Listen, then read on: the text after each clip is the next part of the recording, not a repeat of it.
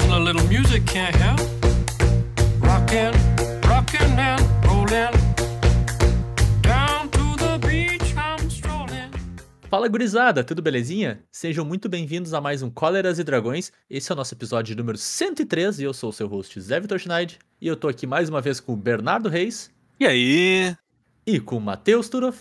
Olá, pessoal. E hoje é dia 19 de agosto de 2022 e a gente tá muito próximo, mais uma vez, do nosso ano novo do Magic, né? Que a gente sabe que o ano tem três anos novo, né? É o ano novo, ano novo, o ano novo chinês e o ano novo do Magic, que é quando a gente tem a rotação. Então a gente tá chegando pertinho agora do lançamento de Dominária Unida, a mais nova edição que deve sair mais ou menos em três semanas, se não me engano, na data de gravação desse episódio. Começou os spoilers essa semana, então tem bastante novidade acontecendo. Mas antes da gente falar de Dominária aqui no Cóleras e Dragões, a gente vai fazer esse nosso clássico episódio de rotação, onde a gente fala das cartinhas que foram, das edições que estão caindo e como que que fica o cenário do Standard para a chegada de Dominária, né? O que, que fica de interessante e tal. E a gente finaliza com o nosso top 5 100% científico, canônico, das cartas mais importantes que estão deixando o Standard, a nossa gloriosa lista de, de grandes estrelas aí que estão deixando o Standard. A gente dá tchau para elas, homenageando elas no nosso glorioso top 5 individual, né? E que a gente chega depois num top 3 do podcast inteiro, né, Gurizes? Exatamente. Você é obrigado a concordar com a palestrinha. Muito que bem, então.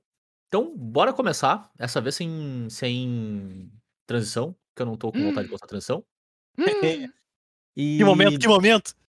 eu pincelei por cima, né, B, o que, que é a rotação, mas explica pra gente direitinho o que, que, o que, que é o momento de rotação, o que, que acontece no mundo do Magic, né, mais ou menos nessa época do ano, entre setembro e outubro.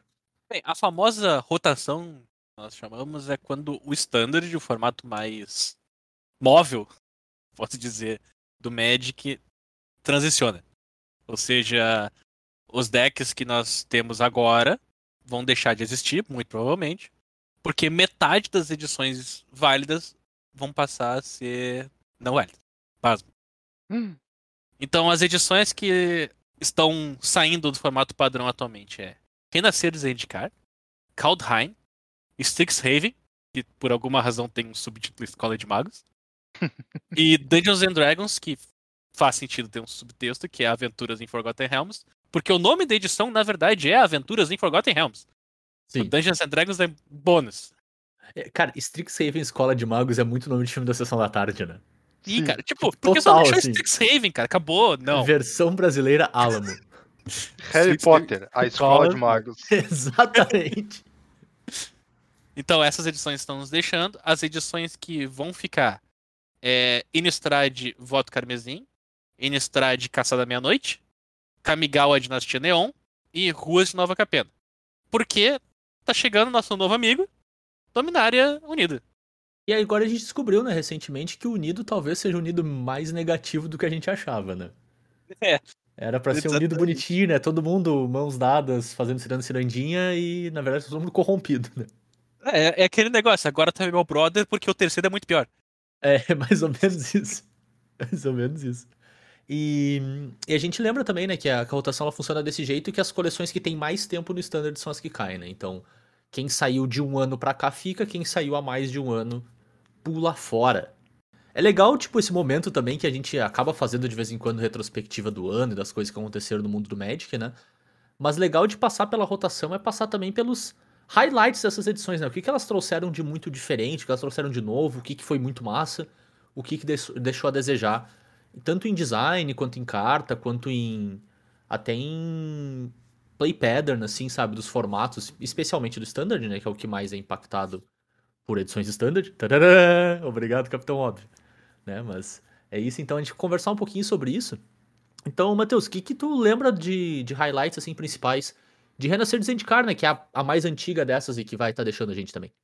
Então, Renascer de Zendikar, ela trouxe um, uma nova, um novo formato de, de cartas, que eram as, as cartas modais, com todas elas sendo uma mágica de um lado e um terreno de outro lado. Isso Não foi um só ciclo- modal, né? Mas como dupla face, né? Exato, modais de dupla face. E isso foi um ciclo bem grande, teve um impacto bem razoável. A maior parte dessas cartas viu algum tipo de jogo, elas acabavam Uhum. sendo bem melhores do que pareciam. Porque elas são feitas de. Como toda carta modal, os efeitos singulares delas são piores do que se ela não tivesse uma carta modal, vamos dizer assim. Claro. Tu acaba sempre pagando um pouco mais de mana pelo que tu tá realmente fazendo. Só que a versão. A, a questão é justamente a versatilidade, né? Então, tu tinha cartas que elas eram um pouco unpowered, a, a mágica era, no caso, unpower- unpowered, e o terreno geralmente entrava em jogo virado, mas ainda assim a opção entre tu fazer um ou outro acabava sendo bom o suficiente para fazer valer a pena usar no deck. Esse era, talvez foi o maior impacto de, de Zendikar. Ah, vai Uhum. deixar saudade, porque a galera começou a se acostumar a jogar com 20 terrenos e 6 cartas modais. É, E por, por mais que Creto disse seja uma carta mais fraca, era uma maneira de mitigar o efeito de Fluid. com certeza. Não, 100%. E tipo assim, muitas delas não eram cartas necessariamente fracas, elas só tinham um custo de mana maior do que o normal seria. Mas o efeito Uhum. ainda era forte, então tu só tinha que esperar chegar lá. Exato. Claro. É, e, e tinha um ciclo também dentro delas que eram as que entravam, os terrenos entravam de pé, né? Que eram talvez os mais relevantes, assim. Era, era, era as mais porrada. É, É, ape- mais apesar de que custava 3 pontos de vida, então não era de graça, definitivamente não era de graça, né? Não, é, três pontos de vida, inclusive, é tipo, minha Nossa Senhora, né? É, bastante coisa, né? Mas foi, cara, eu achei um baita experimento, assim, na época. Teve tudo quanto é tipo de carta ver o jogo e no, no Standard, foi pra alguns outros formatos, assim, também, aí não, não com tanto impacto, assim, né?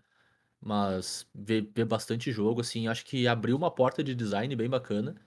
E em especial os que são terreno mais que o que a gente vai ver depois, né? Vão deixar muito saudade, assim, cara. Essa versatilidade é, é muito gostoso de jogar, né? Sim. Tá louco. Com certeza. Elas vão viver longo e prosperamente no Pioneer. Ah, Pioneer, pra quem não tá Fato. acostumado, é um formato onde não tem Fatland, as Fatlands são banidas. Então esse tipo de carta se torna muito válido. Uhum. Principalmente as de custo Uhum. baixo. Agora, aí no Pioneer a gente vai ter que filtrar, né? Não vai ser aquele Claro. momento standard. Vai ter que filtrar para as que tenham o melhor efeito, além de ser terreno. Mas ainda assim tu vai encontrar várias dessas no Pioneer. Então no Pioneer o Despertar de Agadin joga bem mais do que no, no Modern 3 jogado. Isso, eles jogam. Na verdade, eu vou dizer que eles jogam a mesma quantidade.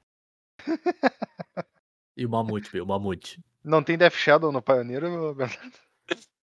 Não, não tem Death Shadow no Pioneer, cara. Ah, eu, tenho tá que, eu tenho que te dar essa, essa triste notícia que não tem Death Shadow. Tá explicado por que não joga. Agora eu entendi. É. A carta joga muito Death Shadow, 100%. É. Mas eu vou ter que comentar, cara. O Mamute tá finalmente indo embora. Ah, eu tenho que falar sobre o Mamute. né? Eu, eu, eu ia ter que falar mais cedo ou mais tarde, então vou falar mais cedo. Esse Mamute de Kazandu, elefante, 3 mana, 3, 3. Que do outro lado é o terreno que é jogo virado. Tem aterragem pra ganhar mais 2, mais 2. Ele enganou tanta gente durante tanto tempo que me deixava muito brabo. Porque ele enganou muita gente, cara. Demorou quase um ano, cara, demorou quase um ano pro pessoal perceber que não valia a pena usar ele. 3-3 que bate 5, Bernardo, honesto. É, e depois de um ano perceberam que o bicho era só ruim, não valia a pena usar e pararam de usar. Só que ninguém falou nada sobre isso porque todo mundo só sabe copiar a droga das listas na internet e copiava a droga do mamute no deck. Pô, Bernardo. Mamute, Bernardo. Os caras Cara, usaram um ano inteiro, Bernardo. Não pode ter sido tão ruim assim. Era horroroso, cara. Era a pior coisa que existia. Eu- Não, não, isso, isso eu acho difícil de acreditar. Era a pior Que coisa. Troço horrível. Mamu- Mamute, honesto Mamute ali na paz do senhor, só comendo o a graninha tá, dele, tá indo embora. Ele tá indo Tchau, embora. Mamute. Obrigado, Mamute. pelas Ótimas experiências, ótimas lembranças aí. Olha, se, se, se honestamente, se alguma carta de Magic fez mais do que me dá um momento como o que eu acabei de presenciar, eu não lembro. Então o Outras- grande mamute vai ficar pra É. sempre na minha memória. Eu vou comentar então outras cartas dessas modais, né? Que, cara, tem como chamar isso de ciclo? Tipo, tem como dar um É. nome pra esse ciclo de cartas? A gente teve, né? A gente teve um ciclo de. cri- Se eu não me engano, eram todas criaturas raras. Não, não, não, mas tipo, o nome pra esse ci- tipo são É as que não, é, Magica deixa- Lands. Esse, deixa esse tipo ser um- quer MD... dizer. É, elas eram as MDFC Lands. MDFC de Model Double Faced Cards. Ah, tinha um É. nome pra isso, então realmente se chamava meme DFC. MDFC? Sim. Eu nunca É, conheci meme, o- meme DFC, exatamente. meme. Meme KFC. Meme DFC Cards, é. É. Pra, pra, pro, pro C ser duplo, né? Ah, entendi. O, cara, não é bem um ciclo porque É são mecânica, diversas, né? né? É mais um conjunto. Ah. Então, só pra. Porque a gente tá se despedindo de todas elas de uma vez, a gente já concordou em deixá-las fora do, do top de propósito por causa disso, porque a razão dela tá no top, que não vai estar, é pelo fato de que elas seriam um terreno. Sim. E como todas estariam pelo mesmo motivo, então vale muito mais a pena a gente falar delas agora, né? Sim, Então, fora, que- fora isso, a gente não quis mais ter. A gente quis evitar tops com 25 cartas em primeiro lugar. Exato. E, e aí seriam 50, né? Porque as 25 cartas iam ter dois lados. É, Então, coisas que se a gente vai destacar a chamada de Eméria, que é a que a gente falou que toma 13 de dano, mas é que fazia 2 anos de 4-4. uhum. Então essa aí. com- Vamos dizer que ela jogou consideravelmente bem Uhum. durante todo, todo o período do, do standard. Nós temos a Surra de Hagra, que é a mágica que destruía a Nome criatura perigoso. que todo mundo esquecia que custava um a menos se o, cara não tivesse, se o teu oponente não tivesse terreno. Não, não tivesse terreno básico. Uhum. Absolutamente todo mundo. A, dis- a disrupção de Juari, que é a- todo mundo odeia. Porque tu foi anulado Ei. por um terreno. Sério.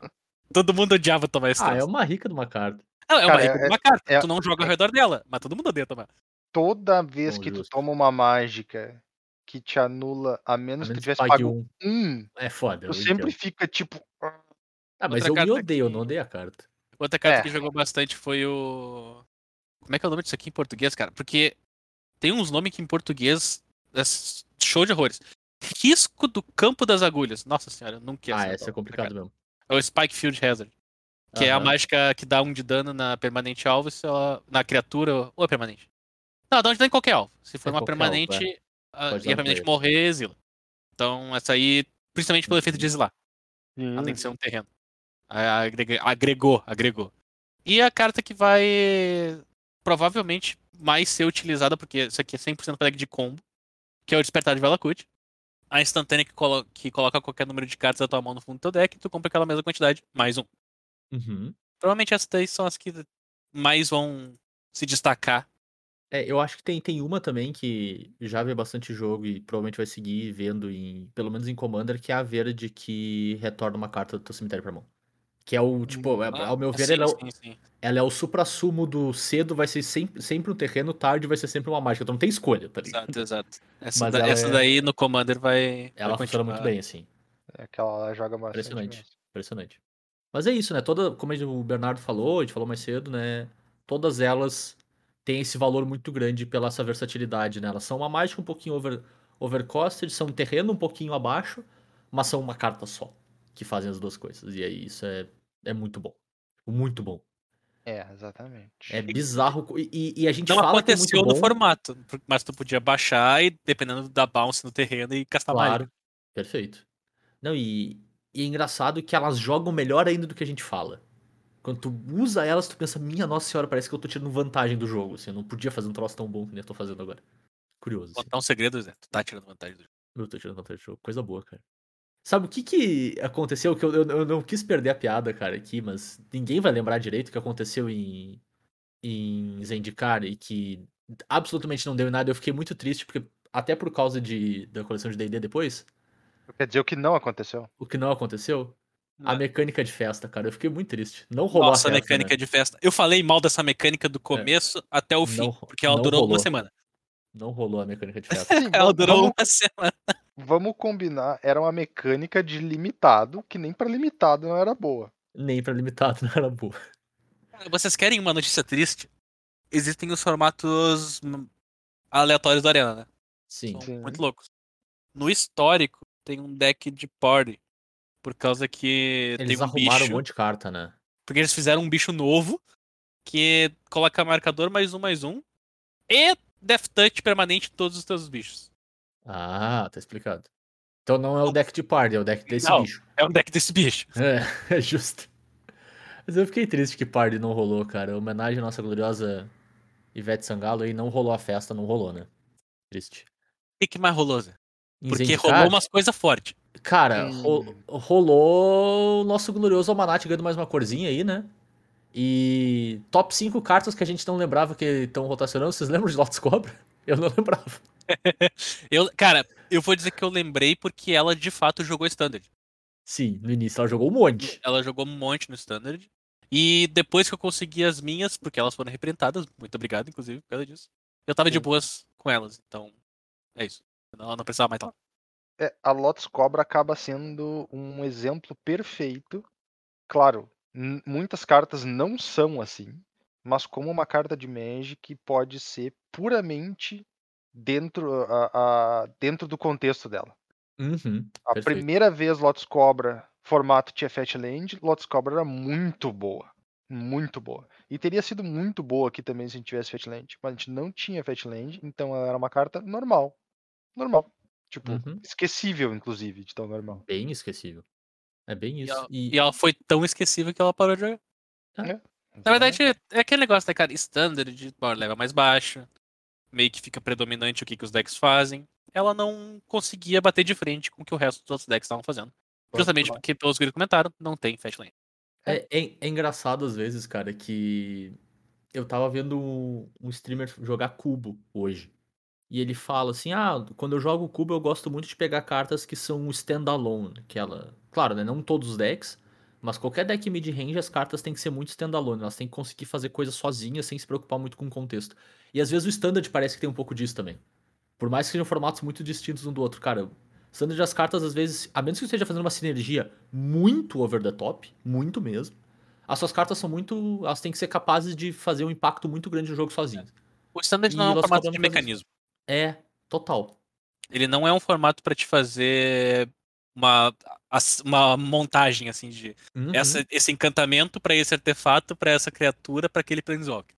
Sim. Então, Claro. não, não coloca um, um dependente do outro. Eles têm que. Eles Sim. podem interagir entre si, mas sozinho eles têm que fazer alguma coisa. Eles têm que jogar. Claro. Ou então o que eles fazem interagindo tem que ser literalmente muito bom. Uhum. O único deck atualmente standard que usa uma linha de montagem é o deck Rakdos, né? Preto e vermelho. Com o, a bigorna de. Lá de Kamigawa, né? lá de Kamigawa.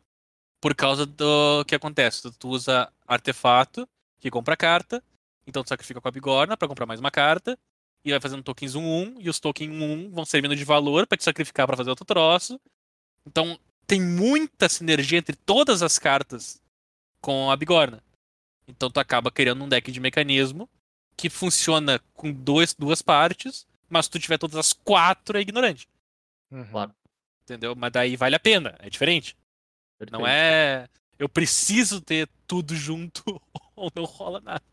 Claro. Mas ele é o único deck assim, que consegue bater de frente com as cartas standalone, que eles estão dizendo, as cartas que fazem sozinhas as paradas. Perfeito. E se tinha alguém que fazia coisa sozinho, era o tal do Manat, esse, né? Minha nossa, como ele fazia coisa. Ele fazia o teu oponente explodir. É. Bem rápido, inclusive. Nossa, o Zé, o Zé, eu vou compartilhar uma coisa com vocês, ouvintes. O Zé mandou pra nós o tweet mais triste do último ano. Nossa. Que é a- O maluco que não jogava fazia anos, voltando a jogar com o deck Burn Modern dele, lendo o Manaf pela primeira vez. Aham. Aham. Cara, e- e- isso é Modern é um formato muito estranho, cara. Porque pra mim, eu olho pro Manaf, eu ainda leio a carta e penso, como é que isso aqui é um deck Modern de verdade, sabe? É muito estranho, cara. Eu entendo que a carta tem o power level alto, mas parece, tipo, cara, tem quatro cor pra castar. Tem que ficar Uhum. fazendo mais terreno depois. Parece que, tipo, já tinha que ter perdido o jogo quando ele é relevante, assim, mas não, o troço funciona Parece Modern, que não. tu ia passar trabalho demais, mas é que não É. adianta, né? O bicho não deixa tu morrer, né, meu? É, de jeito nenhum, né? É E a é maneira que a tipo, Mana Base funciona atualmente, ela não se importa com Blood Moon. Uhum. Ah, Muito o- eu, não louco, sei, né? eu não sei o que, que a Wizards vai inventar, mas a Wizards precisa inventar algum novo tipo de hate para que os decks for color não dominem o formato. Porque Mais- Blood por Moon mais não é o tempo, né? suficiente. É, porque, Porque, Blood Moon não é o suficiente. Aham. e aí, né, cara, só pra gente amarrar Standard, a Manaf acabou sendo banido no T2 também. Ah, eu acho que fazia tempo que a gente não, vai, não dizia isso, mas é a única carta da edição que foi banida no T2. Então, parabéns, Zendikar. Eu, eu Cara. considero isso uma conquista. Aproveitando essa história de banimento no T2, o... eu vi uma notícia que eu não sei se é verdade ou não, mas aparentemente agora quando sair Dominária, vai ser a primeira vez desde 2017 que não tem uma carta banida no T2. É, Eu acho que. Eu procede, acredito nisso, cara. Eu procede, acredito nisso sim. Porque as cartas banidas todas estão rotacionando, né? Sim, Então Aham. elas deixam de ser banidas no formato, porque elas rotacionaram. claro. E as cartas que estão ficando não tem nenhuma banida. Então, desde 2017, fazem cinco anos Parece que o certo. T2 tinha pelo menos uma carta banida o tempo inteiro. Soa certo, cara. Porque desde 2019, com certeza, porque desde que a gente grava tem. Então, desde 2019 tinha cinco cartas banidas o tempo inteiro. Sim? Vamos tu entendeu, tu entendeu. Sim, Aí, do- eu 2019 começou a desandar a maionese ali, né? Não, não começou não. Como não, cara? 2019, cara, 2019 já tava desandado a maionese assim, ó, bonitaço. Ele só, só que ele, tipo, ele só pegou e esfregou na cara da gente mesmo. Fair enough. É que eu, eu lembro que o War tinha pouca coisa ainda. Foi depois que começou a ferver o Kisuko mesmo. É, que eu acho que teve, o- teve o problema ali do Oco, que foi uma, acho que talvez tenha sido uma das cartas mais rapidamente banidas do T2. Pode ser. De tipo, 15 segundos. de quase toda a história, né? Dá pra descontar lá a carta que foi banida antes de ser lançada. Justo. Que Qual aquela lá é um. banida? ah, tem o Jarro de Memórias. Jarro de Memórias Ah, foi banido antes de ser lançado no T2.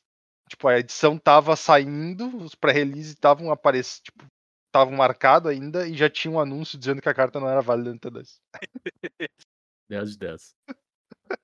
Eu acho que é isso de Zendikar, né, Guris? Tem mais alguma coisa que vocês queiram pontuar da edição? Antes de a gente mover a gente? Hum, Ah, cara, a festa não rolou.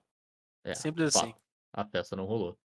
E Kaldheim, então, Matheus, que é a próxima edição na nossa linha do tempo aí. O que, que Kaldheim trouxe de bacana pra gente? Cara, Kaldheim trouxe diversas coisas legais. A gente teve já o rápido retorno das cartas modais de duas faces, né? Então já ah, cimentando que elas iam se tornar permanentes dentro do jogo, né? Elas não iam ser uma coisa que apareceu assim por acaso e vai embora. Dessa vez elas não eram terrenos do outro lado, eram mágicas dos dois lados.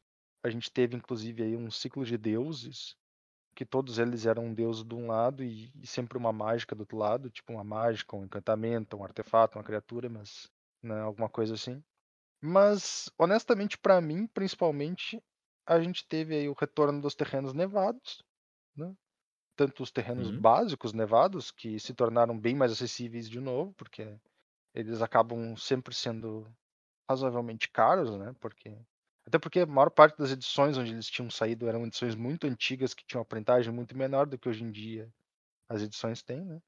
Mas Claro. também a gente teve terrenos ah, com tipos, terrenos duais com tipos nevados. Basicamente uns portões nevados com tipo. Uhum. Que eu acho que As cartinhas, né, cara? ficou. É, exato, ficou assim, tipo, pá, assim, ó, ficou num ponto show de bola. Se eu tiver que dizer, porque ele te dá a opção de usar sinergia, de buscar terrenos ah, com tipo, né? E ao Uhum. mesmo tempo são cartas que eram cartas comuns, porque eles não têm um power level alto. Então eles, em teoria, não são tão inacessíveis. Acabou que eles se tornaram razoavelmente inacessíveis porque a procura foi muito alta. É muito difícil achar eles. E... Mas ainda assim, eles ainda têm essa sinergia com o terreno da neve. Então eu achei que foi um- uma jogadinha bem bacana. Cara, eles fizeram bastante impacto no, no Pauper, né? Funcionaram super bem por lá. Uhum. Em especial o UB, que funciona bem com o plano de jogo dos decks UB no formato que usam aquela remoção Snuff Out, que precisa de pântano. E aí ajudou Hum, sim, bastante a, a base de mana do deck, assim. claro, Além de serem terrenos super acessíveis para Commander, né? Que são fetchable eh, por vários efeitos aí que se preocupam com o tipo de, de terreno, um né? tipo de terreno. Com E é certeza. muito acessível. E, e jogando mesão, frequentemente tu quer estourar a fete pra deixar o terreno virado, né? Então, Claro, tu não te Ele já importa, entra né? virado, Acho que esse é o ponto faz. importante, né? Tu não, tu não dá bola. É É, é, se tu não tá jogando num formato muito competitivo, tu não tem um, um incentivo tão grande assim pra buscar um terreno que jogo de pé.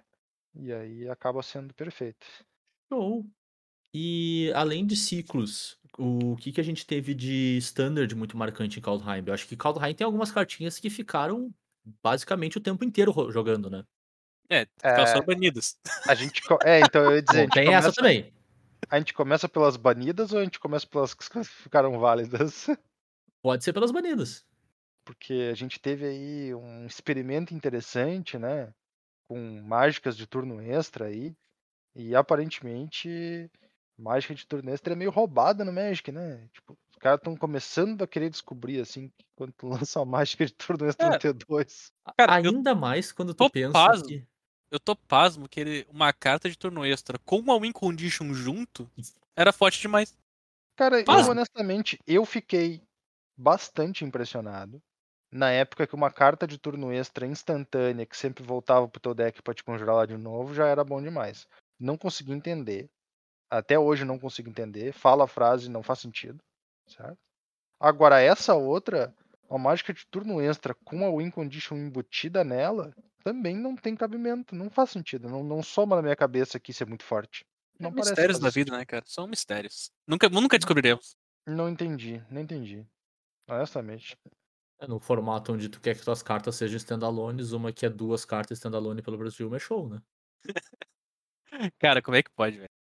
Eu Já, perce... já tinha dado errado com o primeiro turno extra. Daí eles printam um novo turno extra. Tipo, cara, para, pelo amor de Deus. Não, mas dessa vez Cara, ia dar certo, Bernardo. Eu, eu, eu, sou, eu sou da teoria que quando começou a dar ruim com o primeiro turno extra, o segundo já tava dentro dos boosters, eles não conseguiram tirar rápido o suficiente, assim.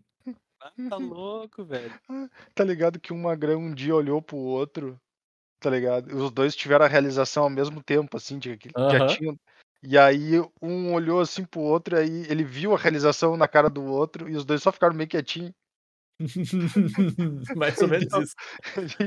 isso aí. Só tocou o áudiozinho na cabeça dos dois ao mesmo tempo, né? That was the moment. They knew. They fucked up. É, eles- Ah, ninguém vai perceber. É, É. mas, meu, não tem muito o que falar, né? O troço tomou conta, né? No tempo que tava aí, tomou conta. Tomou conta quando duplicavam ele, era uma piada. Mas não é só de controle que via banlist, né? É. Não. Isso é Não, verdade. não é... A epifania de Aurund não foi o suficiente. O que, que vocês acham da Brutavault? O refúgio sem rosto. Brutavault. Brutavault. Brutavault. Esse, é- esse é um que, cara, eu entendo o banimento dele, porque realmente quem dominou o formato depois que. Depois foi uns decks monocoloridos agressivos. Uhum. Mas, cara, não sei se se aplicava como solução pro. Porque tinha mais edição pra sair, tinha mais standard pra rolar. Todo mundo tava jogando de monocor agressivo porque a única coisa que conseguia ser rápido o suficiente pra ganhar da Epifania de Aurund. Claro. Faz sentido. Então, eu, eu acho que eles erraram no power level das cartas e sobrou pro terreno 4-3. É, Sim. é tipo, honestamente, não é uma carta que devia ter que ser banida do T2, não. Não, não. Então, se ela foi banida por bom motivo, isso implica num outro problema que não é ela. É, exato, exato. Ela, Concordo. ela levou, levou pelos outros. É tipo um Concordo, é. sintoma, na real, né? É, porque quando tu, tu lê a carta, ela não tá no mesmo patamar das outras duas, né? Ela é boa, ela é excelente, assim, não, não tenho que negar, mas não é. Tu leu. A carta não é uma carta mal desenhada, nem nada do tipo, assim. Ela é um Cara, custo de verdade. ah, a ativação dela é cara. Ela é bem, Sim. bem balanceada, assim. Ela é uma carta com, teoricamente, sem drawback, mas que te obrigava, como o Bernardo disse, a, ajudar- a jogar com deck monocor, porque os terrenos que tu tinha pra poder ativar ela era tudo terreno básico, Uhum. né? Porque tu não. É, ou tu tá teria que usar as T2 duais viradas, e aí não. não Exato, aí compensa, não né? dá, né? O É. T2 não, não, não aceita muito legal que tu use terrenos que entram em jogo virado o tempo inteiro. Então, acabava que Concordo. ela tinha essa restrição, por mais que não, não estivesse escrita na carta, né? Na restrição do formato. Então Com ela era, ainda, ela era ainda mais fraca do que ela lia. E ela já não lia exatamente muito forte. Jogarás de monocor. É, Hip Brutavault. Eu gostava dela. exatamente. E o que ficou, gurizes? O que que vocês querem mencionar do, do período de Kaldheim? Das cartas que sobreviveram ao período inteiro? Cara, o que ficou, a gente tem aí, tipo, O que ficou, a gente tem top pra falar, né, Zé? Justo, então. a gente tem. A gente tem. Se a, Eu gente vou, sa- eu vou- se a gente sair destrinchando agora que rolou, Eu vou, a dar, gente fica eu, sem vou top. dar um, eu vou dar um spoiler aqui e vou dizer que a gente tem duas 4-4. Duas 4-4 que brilharam muito no, No Corinthians. no Corinthians, é. Muito Exatamente. bem. Deram muito o que falar. Então, beleza. Então vamos mover em diante pra Strixhaven. E, e eu acho que a gente pode botar DD no balaio junto e falar numa tacada só. Que nenhuma das duas fez um grande impacto no T2, né? Elas foram muito mais edições cola, assim, com uma ou outra carta que, vamos lá, ajudaram os arquétipos a solidificar, mas nenhum, nenhuma das mecânicas das edições foi de fato deck, foi algo muito marcante no seu período no T2, né, Guriz? Strixhaven foi. Tu acha? A mecânica de aprender foi bem, bem relevante. Não, A beleza. mecânica de aprender de Strixhaven foi uma mecânica muito utilizada. Não, tudo bem, mas não era um deck de aprender, ela tá lá, tá ligado? É uma coisa muito mais acessória, ao meu ver. Ah, cara, mas aí que tá. Tipo, Nenhum deck era de aprender. Porque Não, tu então- não ganhava bônus. Não tinha uma carta que dizia toda vez que tu aprende, tu ganha Perfeito. Não, e eu, eu não acho que isso é um problema, é só uma, é só uma consideração. Tipo, o deck É. de Omanaf é um deck de Omanaf. É uma coisa muito mais característica, assim. Aprender é uma mecânica cola, é uma coisa que ajuda o teu deck a funcionar, é uma coisa que não, não quis dizer isso de maneira irrelevante, assim. Mas muito mais no sentido que não é uma coisa que, que é a própria cara, ela é uma coisa que ajuda, é uma coisa que auxilia a- as engrenagens do teu jogo a funcionar. Mas não é um flagship, ao meu ver. Ela não modifica também? o formato. Eu acho que até modifica o formato, assim, tipo, tu- afinal de contas, tu tem que dedicar o slot de sideboard pra ela funcionar super bem, né? Mas eu digo no sentido de, tipo, não é não é a cara total, assim, não é a bandeira na frente, é uma coisa que existe, é uma coisa que tá lá. Hum. Faz sentido? Não, não faz. Eu não, não gostei muito dessa analogia. Não vou, não vou concordar com ela. Não, tu- tudo bem, tu, tu, tu pode discordar do impacto. Beleza. Eu não, não, não, não, não sou fã dessa, dessa denominação aí, não. Eu, eu, para mim, honestamente, mas aí de uma forma muito particular, a maior utilidade de Strixhaven nos deu foi dar uns nomes errados pras guildas e incomodar o Bernardo com eles. Até hoje eu não faço ideia quais são o nome daqueles troços. Eu sei que tem uma que se chama Lottie Hold. Eu não sei que combinação de cor é. E acabou por aí. E Sapio Forte, Bernardo. Sapio Forte. Nossa, eu não faço ideia. que essa- Não? Não, Não, beleza. não sei, eu disse. eu- Eu lembro que uma se chama Lottie Hold. Cara, eu não sei por que, que eu lembrei de Sapio Forte. Eu acho que Sapio. Forte e Lore Hold são a mesma. Eu tenho quase certeza. E daí, tipo, eu não sei que Hum. combinação de cor é Lottie Hold. E é isso aí, acabou. Lone Hold, Sapio Forte. Pode ser, pode ser que seja a mesma mesmo. É que eu acho que ela é a Boros, que é a que a gente incomodava o Bernardo com. Isso, eu acho que elas são a mesma, cara. Tenho quase certeza que elas são a mesma. Rapidamente dá pra descobrir. Tenho quase certeza que sim. Enfim, Sapio Forte à parte. Seguimos com o resto de Strixhaven. De fato, é só a mesma. Ah, é, show. Cara, em Strixhaven tem as mecânicas focadas em magia, principalmente a mecânica de aprender, que fez impacto no Standard e tá começando agora a fazer impacto no Pioneer, porque o pessoal O percebeu pessoal tá que aprendendo. o pessoal tá aprendendo que as cartas de, de aprender realmente servem pra alguma coisa. Justo. Então Uhum. tá começando agora, tem impacto no Pioneer, as cartas de aprender. Apre- aprenderam tanto no Standard que conseguiram banir uma carta, Hum, de tanto que aprenderam, qual carta foi bonita? ou dividir por zero. Ah, eu tinha Uhum. esquecido que isso tinha Foi sido banido. banido. Rema- remande de rico. Costuma Cara, mandar mais. três manas, anula, anula, entre aspas, uma mágica, devolvendo ela pra mão, ou devolve permanente pra mão. É, é, cara, E é, a- como- é a, a anulação tardia, né? É aquele a negócio que resolveu, show, agora volta pra tua mão. Cara, é impressionante que isso foi banido, cara. É surreal, assim. Eu Esse é entendo, tipo- eu entendo é o tipo porque de o carta contexto forte que demais. fez levar. Cara, Esse é o tipo carta forte demais no formato padrão, ela vai acima da curva. É. O formato padrão, tu quer pagar 5 mana por uma carta que não tem um impacto tão imediato na- assim no board.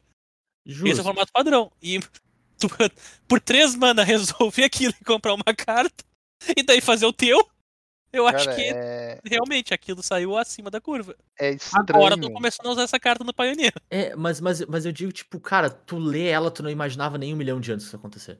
Não, não faz sentido. Menos ainda que o, que o terreno. Lendo a carta. Aham.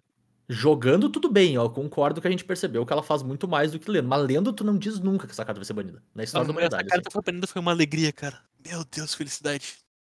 Sim, é, é que no final das contas ela acabava sendo uma carta errada pra ter dois, mas é, é realmente. Não. Assim, ó, a pessoa que me disser com a carinha honesta que, ah, nos spoilers eu já vi que ela era muito forte, ela tá. Tá, tá querendo sacanagem. me enganar, tá ligado? Total tá de sacanagem. É, Possível. ti- é o tipo Turo falando da viagem dele. É, mais ou menos isso. Mais ou menos isso. Fique pro final do episódio pra, pra entender um pouco mais. E, e, cara, dá pra ver que ela não é só pensada errada, porque ainda se preocupar, não, a gente não pode só fazer o cara devolver uma token também, não pode matar o troço do cara. Tipo, pensaram que ela poderia ser meio boa, né? Uhum. E ainda assim ela ficou, funcionou muito melhor do que imaginado, assim. Sim, de fato. Tu vê só. Eu, cara, mas assim, ó, impossível. Impossível, impossível, impossível pensar que isso poderia acontecer. E pra fazer contraste, D&D mostrou que tu pode fazer uma mecânica inteira com cartas novas e adicionar uma coisa no jogo que não existia nele e fazer aquilo ser inútil porque tu achou que ia ser roubado demais. É. Tu achou o tempo todo que o troço ia ser forte demais e tu fez ele fraco o suficiente pra ele ser horrível. É, Ele virou uma mecânica que é a mecânica de, de masmorra, né? Virou uma mecânica só de limitado, né? É, é Uhum. No isso. fim das contas. E D&D, cara, D&D passou tão muito fraco. batido, né? Eles fizeram tão fraco que o troço não valia a pena, cara. Sim. Tanto que quem, quem acompanha o Arena sabe que eles bufaram. Eles melhoraram todas as cartas de dungeon. Ah, eles melhoraram as cartas de dungeon? Sim, pra, quê? pra fazer virar um arquétipo. O bicho com taco mortífero agora é 2-1. O, O terreno ficou. É, tipo, É, ficou. eles mudaram todas as Ficou é cartas uma de palavra dungeon boa pra isso. pra aquilo que elas deveriam ter sido antes deles acharem. Não, vai ser forte demais. É. Cara, aquele terreno. Deixa eu mencionar Aquele agora. Ele, terreno ele, era, ele era uma menção. Ele tá aqui nos meus lista de memes pra falar sobre. Cara, descida da masmorra. Quanto mais eu leio essa carta, eu descubro uma coisa nova que faz ela ser Pior pior, ela que ela era né? antes. Cara, Ela apodrece, sabe, a carta apodrece, cara. Quanto sabe mais quando, fala, pior ela fica. Não tem como. quando alguém te diz assim, ah, era melhor que fosse um terreno básico. Não era melhor que fosse um terreno básico. É Era melhor que tu tivesse esquecido de comprar a carta do turno. Uhum. Ela entra em jogo virada. Ela adiciona uma mana incolor.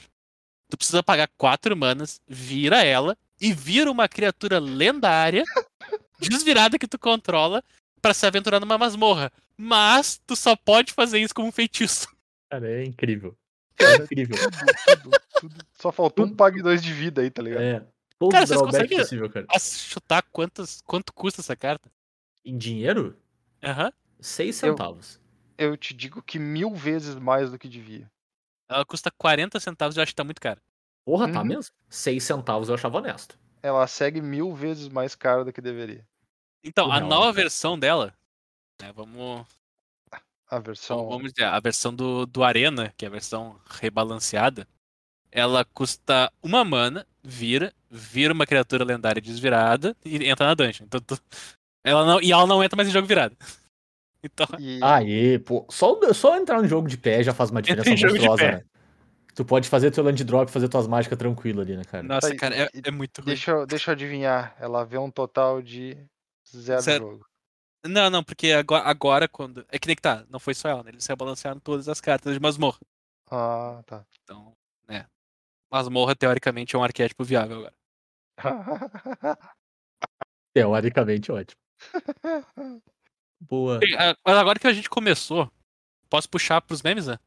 Não, peraí, só antes, B, antes da gente ir de vez, dá um pequenininho overview do T2 pra rotação, assim, pra ter uma, mais ou menos uma ideia do que, que fica. O que que Dominária vai encontrar e vai abraçar quando chegar.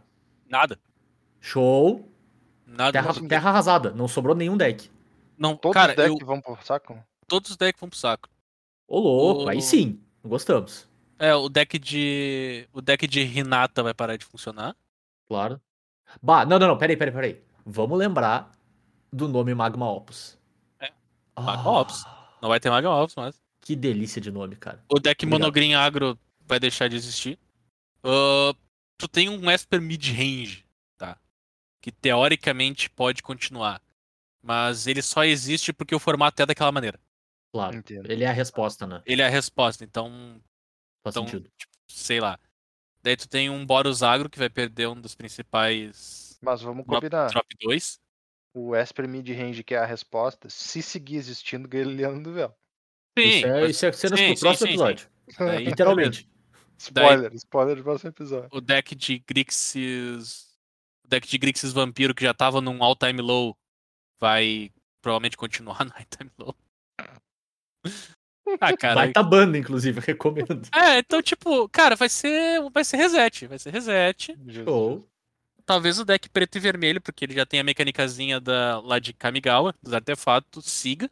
Uhum. Come- come- começa por ali, né? Que É o único deck, acho que o Omnix eles joga. E mesmo assim joga mal. Tu vê, né? Deu aquela baita hype nele. É, quem, quem se deixou ser enganado sabe por quê. Cara, ele era uma carta mu- muito. Chama muito muita atenção, né? estranho. Ele chamava atenção, mas ele era o tipo de bicho que parecia bem 880, sabe? Pô, Uhum. Se você se deixou ser enganado por Obnixilis, se sinta mal, porque é pra te se sentir mal. Que vontade de claro. episódio, só pra lembrar o que o Bernardo falou.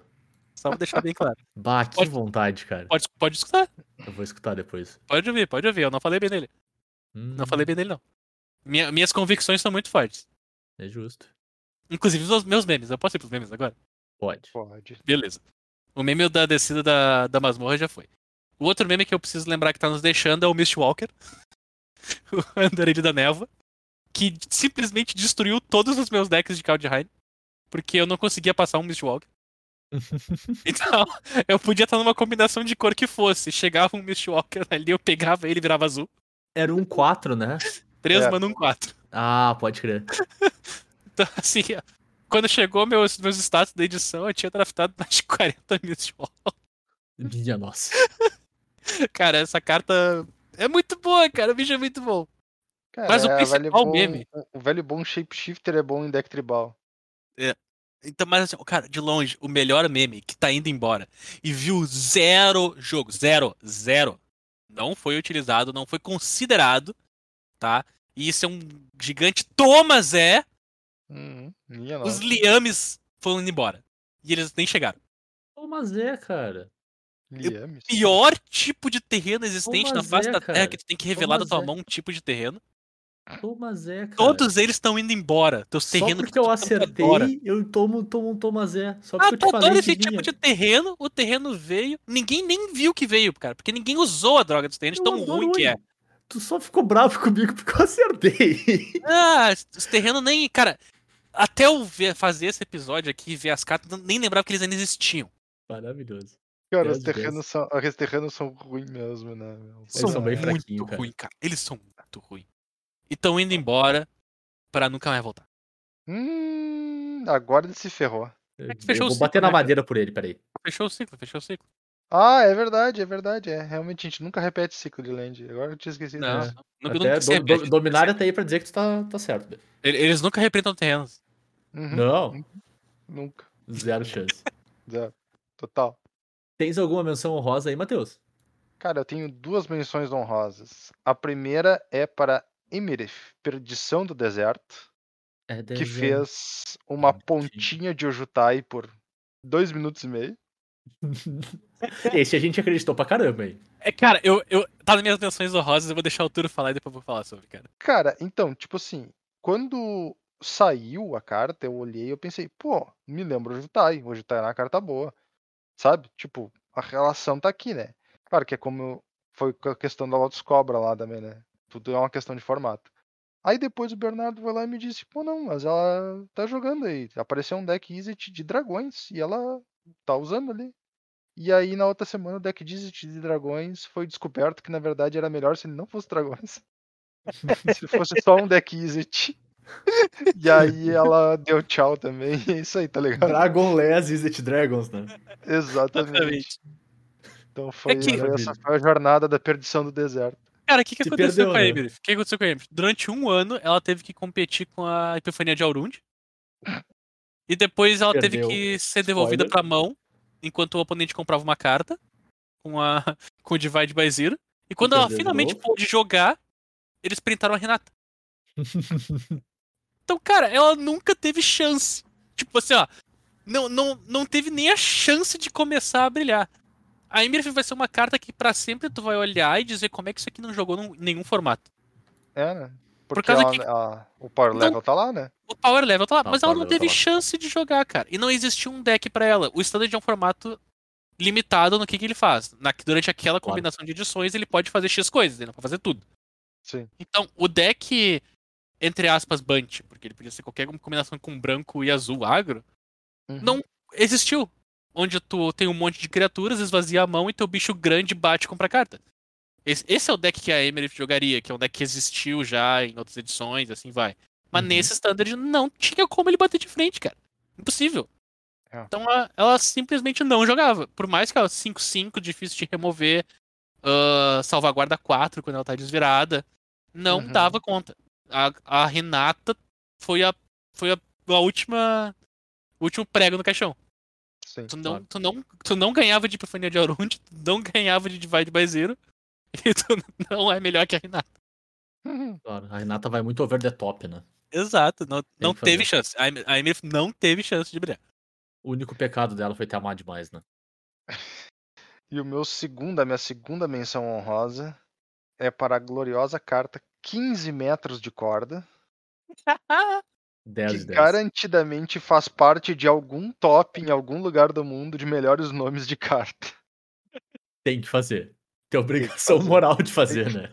Que, que, cara, 15 metros de corda é tipo assim, ó, show de bola. Cara, os, nomes, os caras se puxaram muito nos nomes dessa edição. Não, E o- o- No D&D, uma D&D coisa o cara não, não dá tem o reclamar de. D&D é o flavor. O flavor, é. O flavor é, É, perfeito, O cara. flavor é incrível, o flavor é incrível. O, o Boa. Pauper agradece, né? Então você se encontra numa taverna.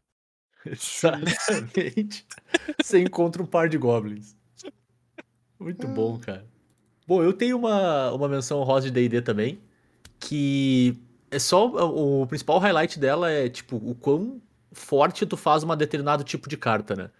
Que é a disputa mortífera, que é a versão mais forte que a gente tem de tu sacrificar uma criatura pra comprar duas cartas no preto, né? Teve várias tentativas de três manas, de duas manas, instantânea, não instantânea, uma mana, instantânea, até que a gente chega na versão que tu paga duas, não precisa ser uma criatura, e tu ainda faz um tesouro. Sabe E que eu acho que ela tá. ela- eles acertaram com ela? Eu acho que sim, mas assim, tu tá no limite. Não Aham, dá não, pra não. fazer mais nenhuma versão disso nunca na vida, Mel- sabe? Melhor que isso, tu não faz. Pode fazer É pior. impossível. É, Pode fazer exato. pior, que nem, aquele, que nem aqueles fizeram na edição seguinte, Exatamente. que tu ganha vida e não faz o tesouro. Mas, É. sim, eles acertaram até onde dá pra ir. É, então, é esse é o ponto, tipo, não, não tem mais pra onde evoluir esse design. Ele acabou aqui, ao meu ver. Aham. E a- isso pode ser um problema, pode não ser, vai saber, né? Com, com o futuro, é uma baita carta no Pauper lá. E bem que define o formato também hoje. Mas não tem mais pra onde ir por esse caminho. Ou tu reprinde isso aqui pra sempre, ou tu vai ter que enxergar outras maneiras de criar esse tipo de efeito, assim. Porque isso aqui é o, é o ápice do que dá pra te chegar nisso. É que nem a gente tava discutindo várias vezes aqui, né? O, o custo do artefato de uma mana que filtra e compra carta, né? Aquele caso a gente percebeu que não tem um limiar que funciona. Aqui é esse, mas melhor que isso não tem como. Sim. E Melhor a que se... isso vai ficar muito abusivo. Não, Nossa. tem como, não tem condição. Porque daí teria que ser uma mana? Ou fazer dois tesouros? Ou qualquer coisa do gênero, assim, e não É, tem como. qualquer uma dessas coisas que tu muda, ela já fica de graça, né? Exatamente. Inclusive a versão dela que faz dois tesouros por duas mana é muito melhor do que a que faz um, do que faz um tesouro por uma mana, porque tu não só tá fazendo de graça, tu rampa. Claro. Perfeito. E a segunda menção honrosa que eu tenho é o Toski, Portador de Segredos, que é um- uma criatura fantástica, assim, pra, pra deck de Commander.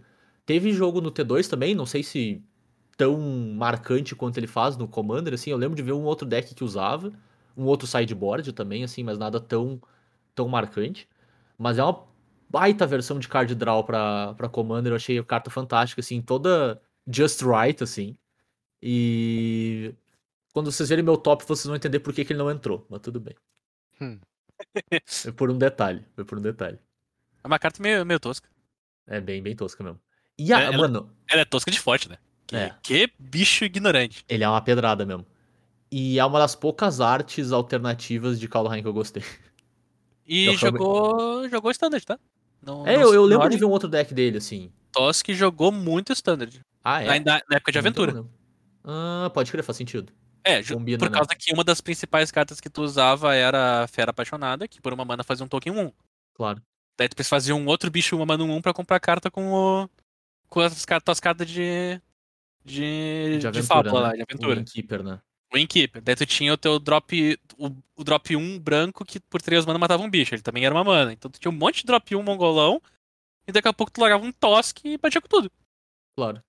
Daí tá, tu vai perder dois bichos. Vai pra seis. Comprei quatro cartas e vamos seguir de aqui. Faz sentido. Boa. Tosquezeira neles. Tosk. B, tem mais algum antes da gente ir pro top? Tenho, tenho mais quatro, porque a Imref era a minha quinta. Então manda bala. Então vamos lá.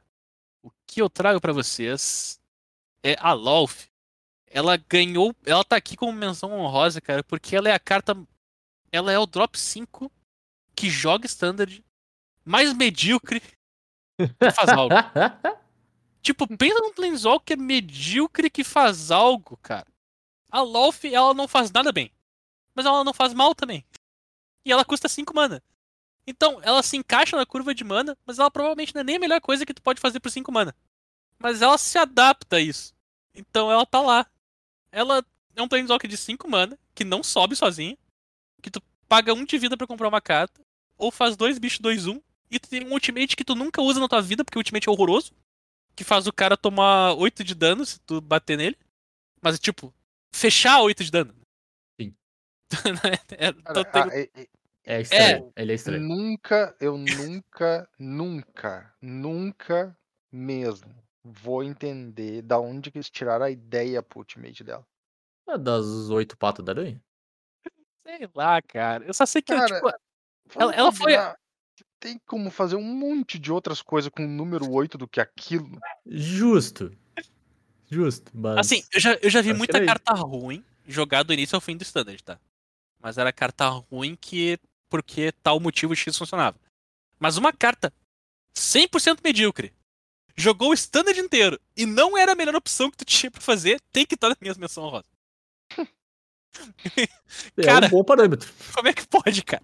O bicho tá lá e é isso aí, vai embora e acabou. É que, cara, é como tu mesmo disse, ele não era bom, mas também não era ruim. Ele acabava fazendo as duas tokens dele lá e é isso aí. E fazia o que os decks dela meio que queriam, né? Que é tipo, faz um grindzinho aqui, Ela- ela faz um bicho ali. Exatamente essa frase. Fazia meio que o que eles queriam. É, mas, Tipo, tipo, não era exatamente isso, mas tá próximo, então tá ok.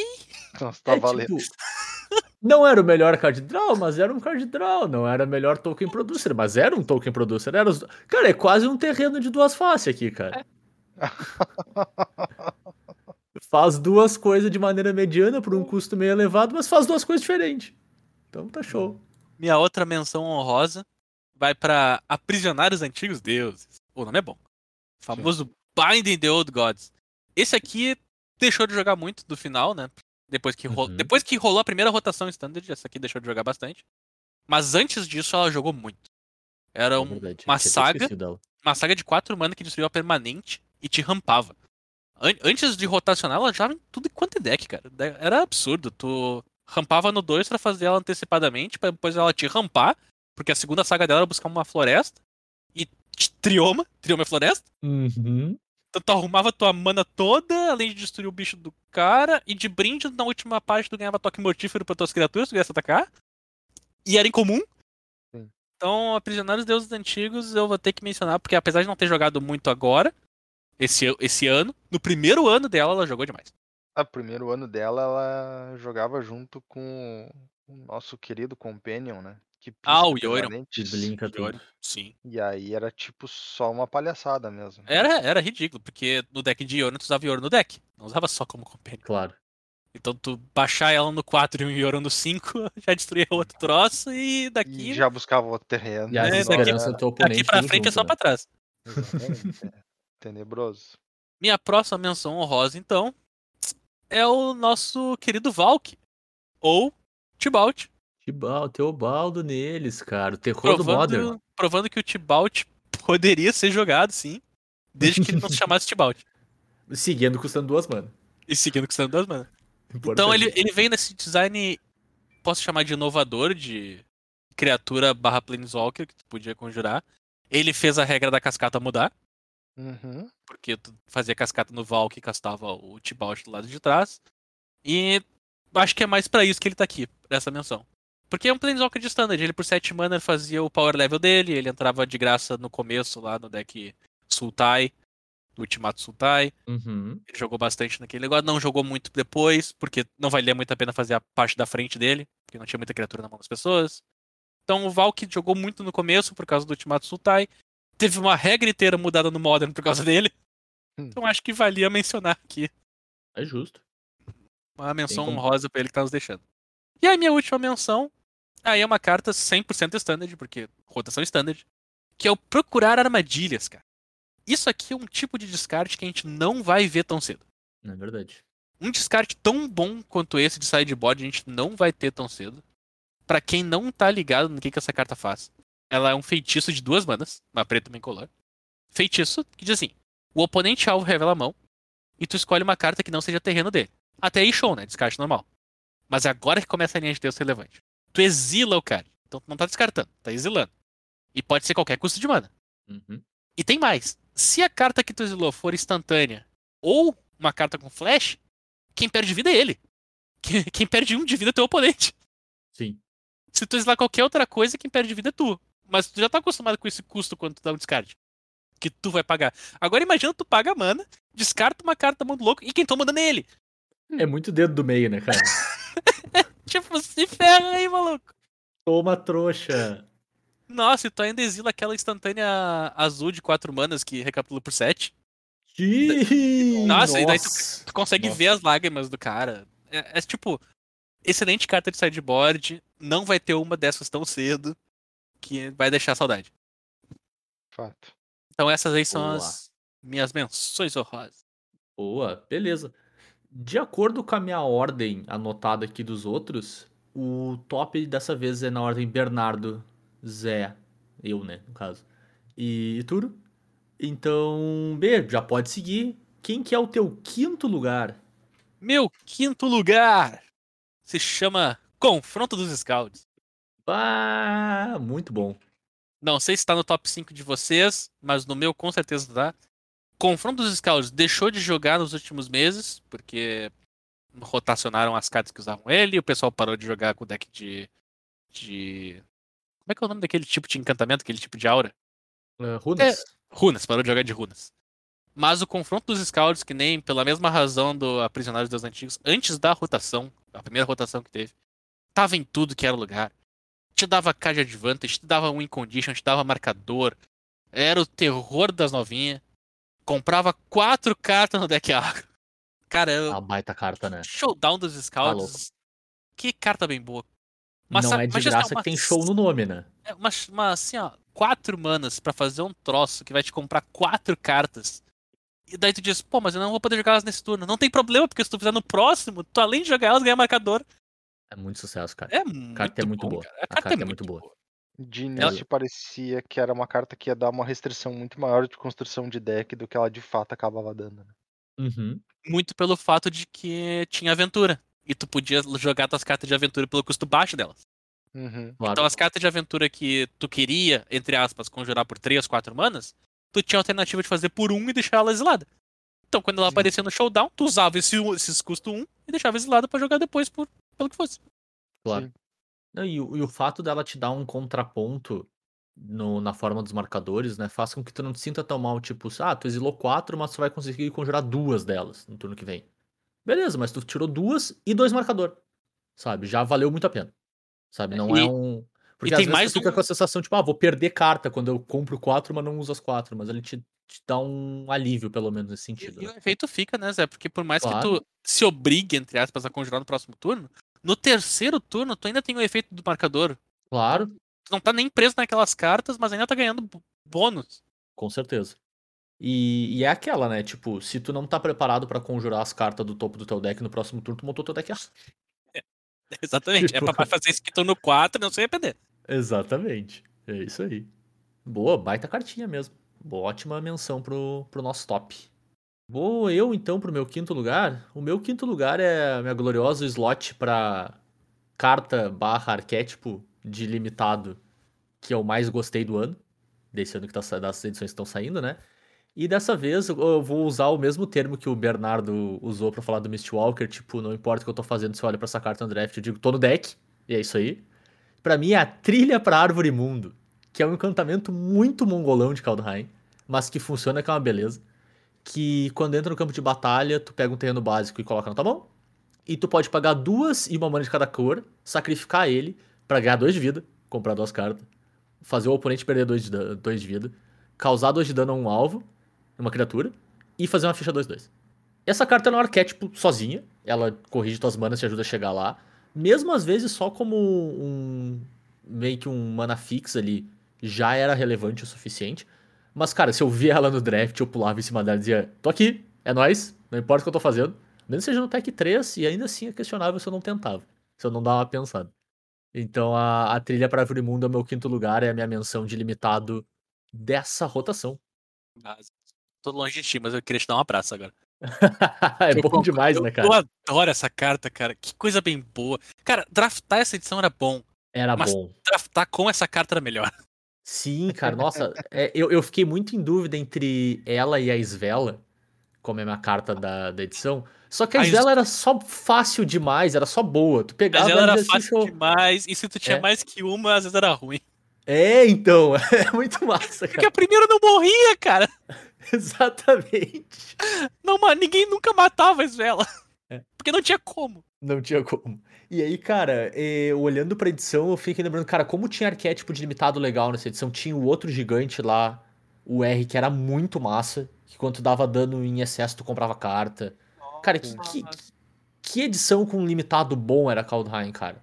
De fato, Ah, é. No final ele ficou um pouco desconfigurado, porque ele ficou muito agressivo, sabe? Era a maior parte dos decks que tu via, pelo menos jogando no Arena, ali na, na né? E eu acho que também pela característica de Leather, né? Tu via muito deck branco com um monte de drop e um mongolão só pra te amassar na porrada. E ficou um pouquinho torto, mas o formato era legal. O formato era divertido. Tu tinha mecanismo pra segurar esses decks também, assim, muito bem. Então, cara, é quase um ode ao, ao, ao limitado de Kaldheim essa escolha aqui. Poderia ter colocado outras cartas, mas a trilha é, é show demais, cara. Que, que carta massa. Tinha que trabalhar de verdade pra fazer ela ser boa. E ela era boa. Cara, é- é- era simplesmente incrível. é interessante como se, é, tipo, pelo menos pra mim, talvez um, um dos maiores pontos fracos do limitado de Kaldheim também é um dos maiores pontos fortes do limitado de Kaldheim, que é o lobinho que era 3-3, comprava um card. Sim, que carta boa. Senhora.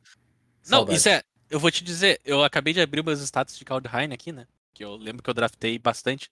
Eu abri mais de 300 boosters em draft. Então, vocês fazem a conta aí. Cada draft é 3. Uhum. né? Vocês Dá fazem um tantinho. de- Vocês fazem a conta um de quantos tantinho. drafts de Kaldheim eu joguei. E vou te dizer, cara. O deck de elfos era horroroso. Era mesmo. Eu tentei, eu tentei, eu tentei. Eu tinha. Tinha as Eu raras. tive deck. Eu tive. Zé, eu tive deck assim. quatro raras. Aham. As quatro raras de elfo. E ainda assim era horrível. É. Nossa a moral senhora. é que o, o, o preto era uma cor muito abaixo nessa edição. Ele era geral. baixo até ali, porque uma das melhores incomuns era a runa da mortalidade. Ah, não, sim, beleza, mas ele, ele, É. ele dropava muito rápido. Ele tinha, sei Sim, lá, umas sim, 5 sim, sim. cartas boas e depois ele derretia. O preto era muito fraco, mas, cara, o deck de elfo era só ruim. Era fraco mesmo. Era uma pena. Nossa senhora. Mas tu- Hum. faz parte, né, cara? Sempre tem que ter um que tem que ser mais fraquinho que os outros, né? Não adianta. Acontece. Difícil. Bora adiante então, Matheus. Qual que é o teu quinto lugar? Então, o meu quinto lugar é o glorioso Andarilho dos Reinos. Uma criatura 3 manas 2-3 Morpholoid, que entra em jogo, tu escolhe um tipo de criatura e que tu pode olhar a carta do topo do teu deck e jogar as criaturas do topo do teu deck se elas forem do tipo escolhido. Eu achei essa carta sensacional por um motivo muito simples. Ela não é nada de especial. Ela não é especialmente forte. Mas ela te dá uma baseline de um efeito bom para literalmente qualquer deck que tu quiser montar tribal da história do jogo. Uhum. Então, O- ah, minha tribo não tem tanta sinergia porque não é tão antiga. Andarilho dos. E eu acho muito bacana esse tipo de efeito. Adorei a reação do Zé. Toma. Tome, Aqui, tome, ó. Toma. receba. É, receba, exatamente. Ai, ai. Ô, B, o Andarilho dos Reinos entraria num potencial top 5 dragões aí? Tá na disputa? Vai saber, vai saber. Já Hum. vi em deck de dragão, então não, não sei não, hein? Não duvido. O, mo- o glorioso Monohead, né? Monohead, é Monohead. Exatamente. Monohead Dragões, Andarilho dos. Reinos. Cara, vocês Exatamente. me lembraram que teve um- durante. Durante o T2 de. Qual foi a edição do, da Fatland? Que eu esqueci o nome. Cans? Durante o T2 de Cans, existia um deck chamado Five Color Blue. Eu adoro. É, porque o deck era.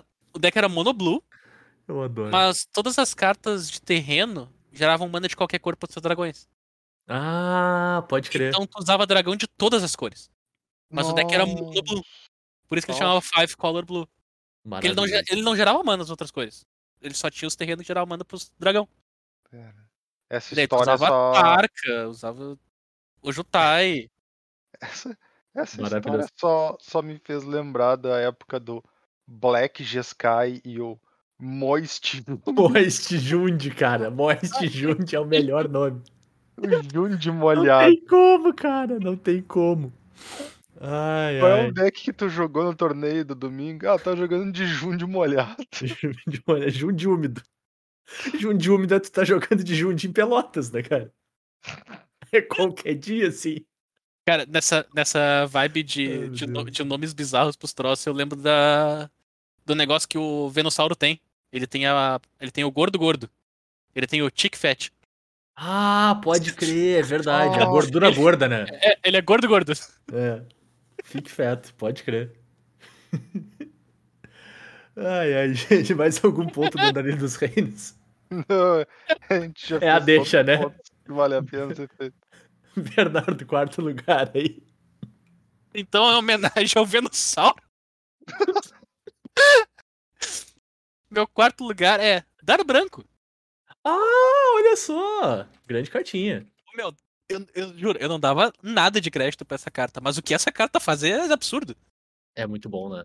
É, é três manas, o oponente alvo descarta duas cartas e exila o cemitério. É isso que a carta faz, acabou.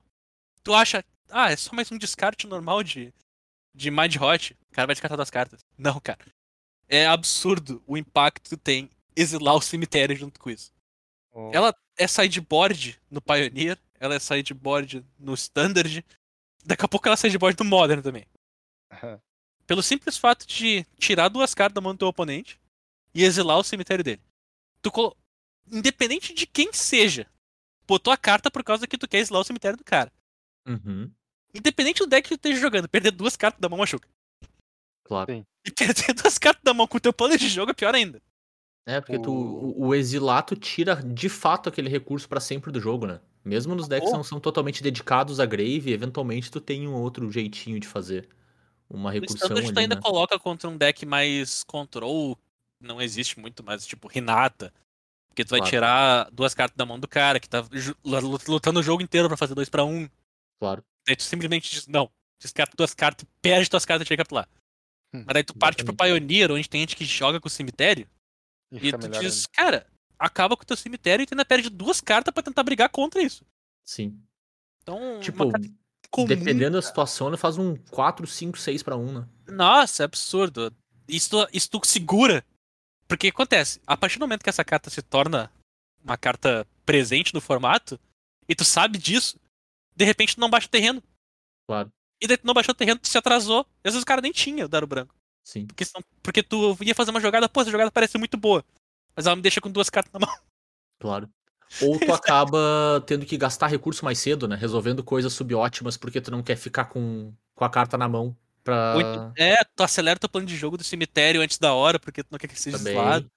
A carta só. Cara, é só boa. Simples assim. Muito bem. Dar o branco, então, em quarto lugar do Bernardo. Vamos para mim. O meu quarto lugar. O meu quarto lugar vai ser a carta de standard do meu top, que é, é por, aqui tá bom já, né? Também. Não vamos gastar slot alto com, com T2. Desculpa, Bernardo, não me odeio. Mas o, o meu quarto lugar é a Carruagem de Éssica. Acho que talvez uma das cartas mais marcantes desse, dessa rotação inteira.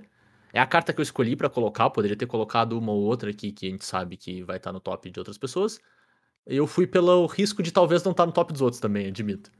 E eu acho uma carta bem bacana. Eu gosto desse play pattern dela, assim, de ser uma carta que tanto gera board quanto agride o oponente.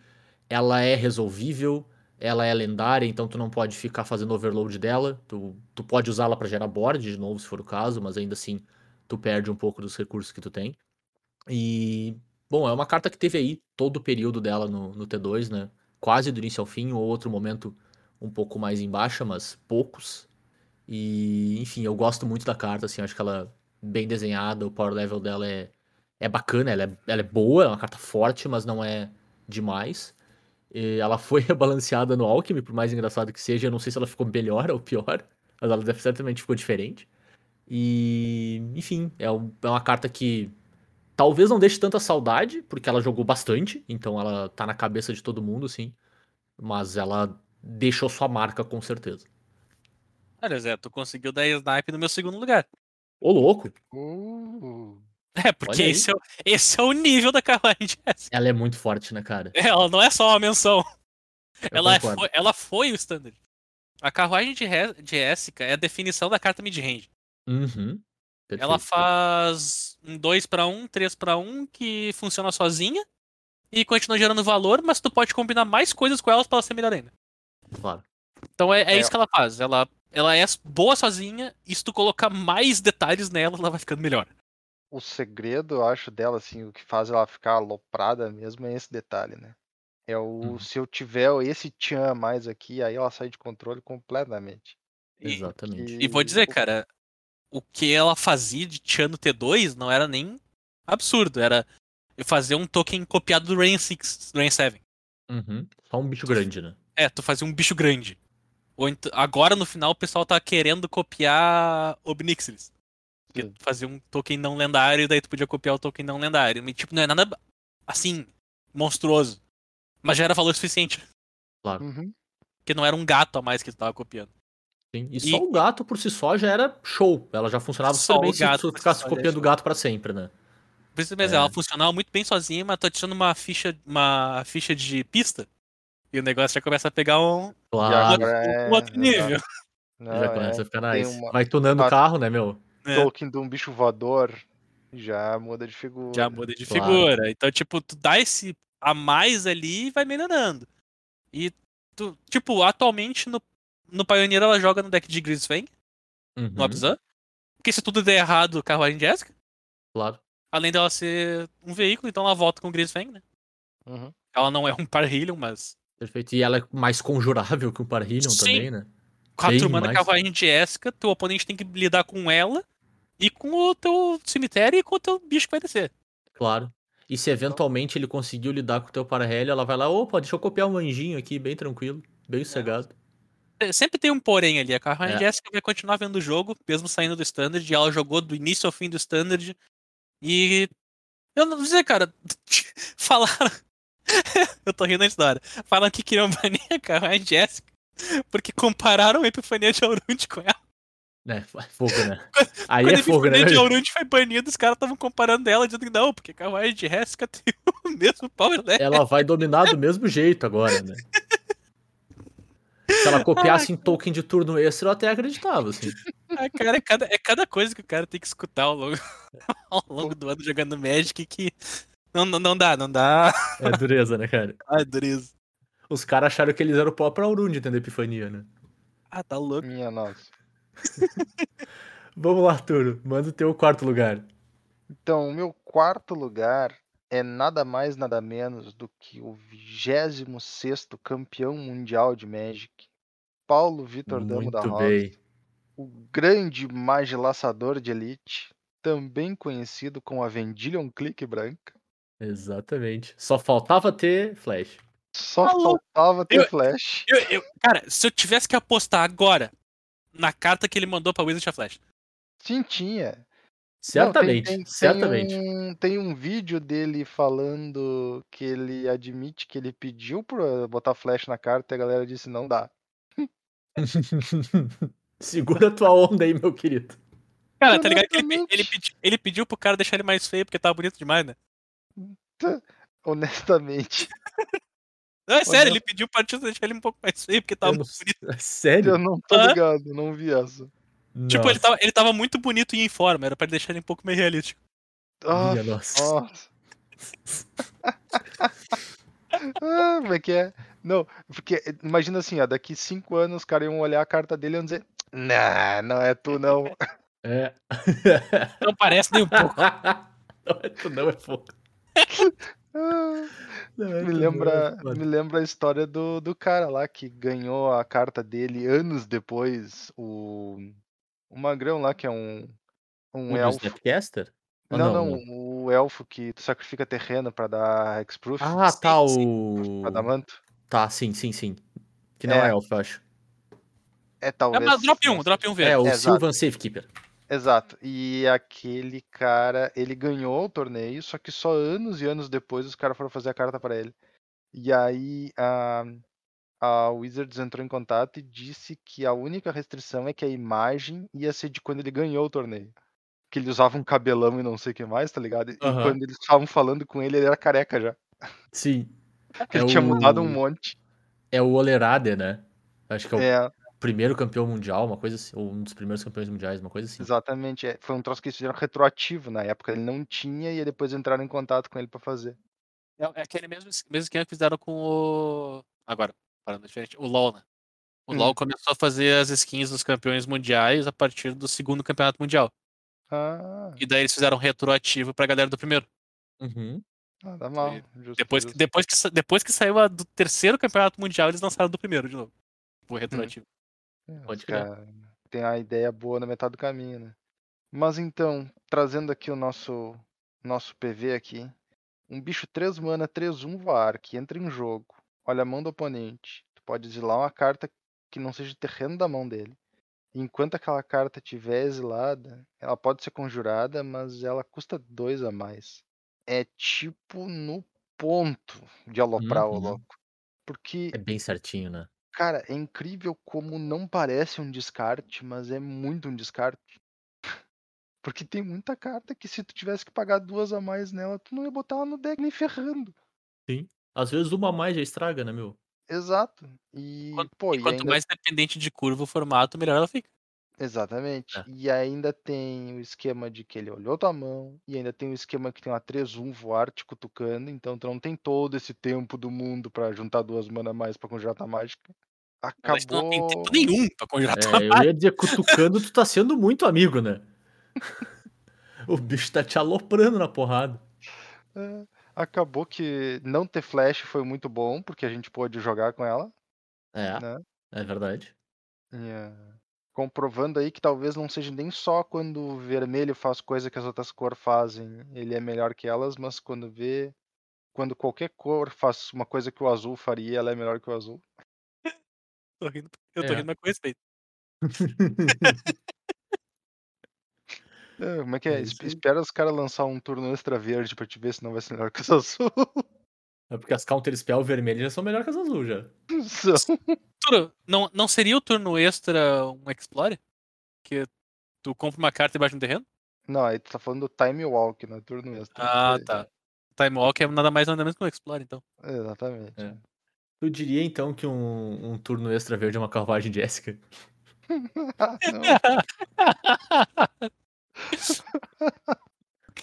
Como é que, é o- cara, como é que reporta o Zé?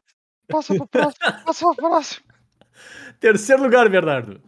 Meu terceiro lugar tá aqui, porque se eu não colocar nenhum dos guri vai, porque eles acham a carta chata pra caralho. Então, tá aqui o dragão da Ponte Dourada.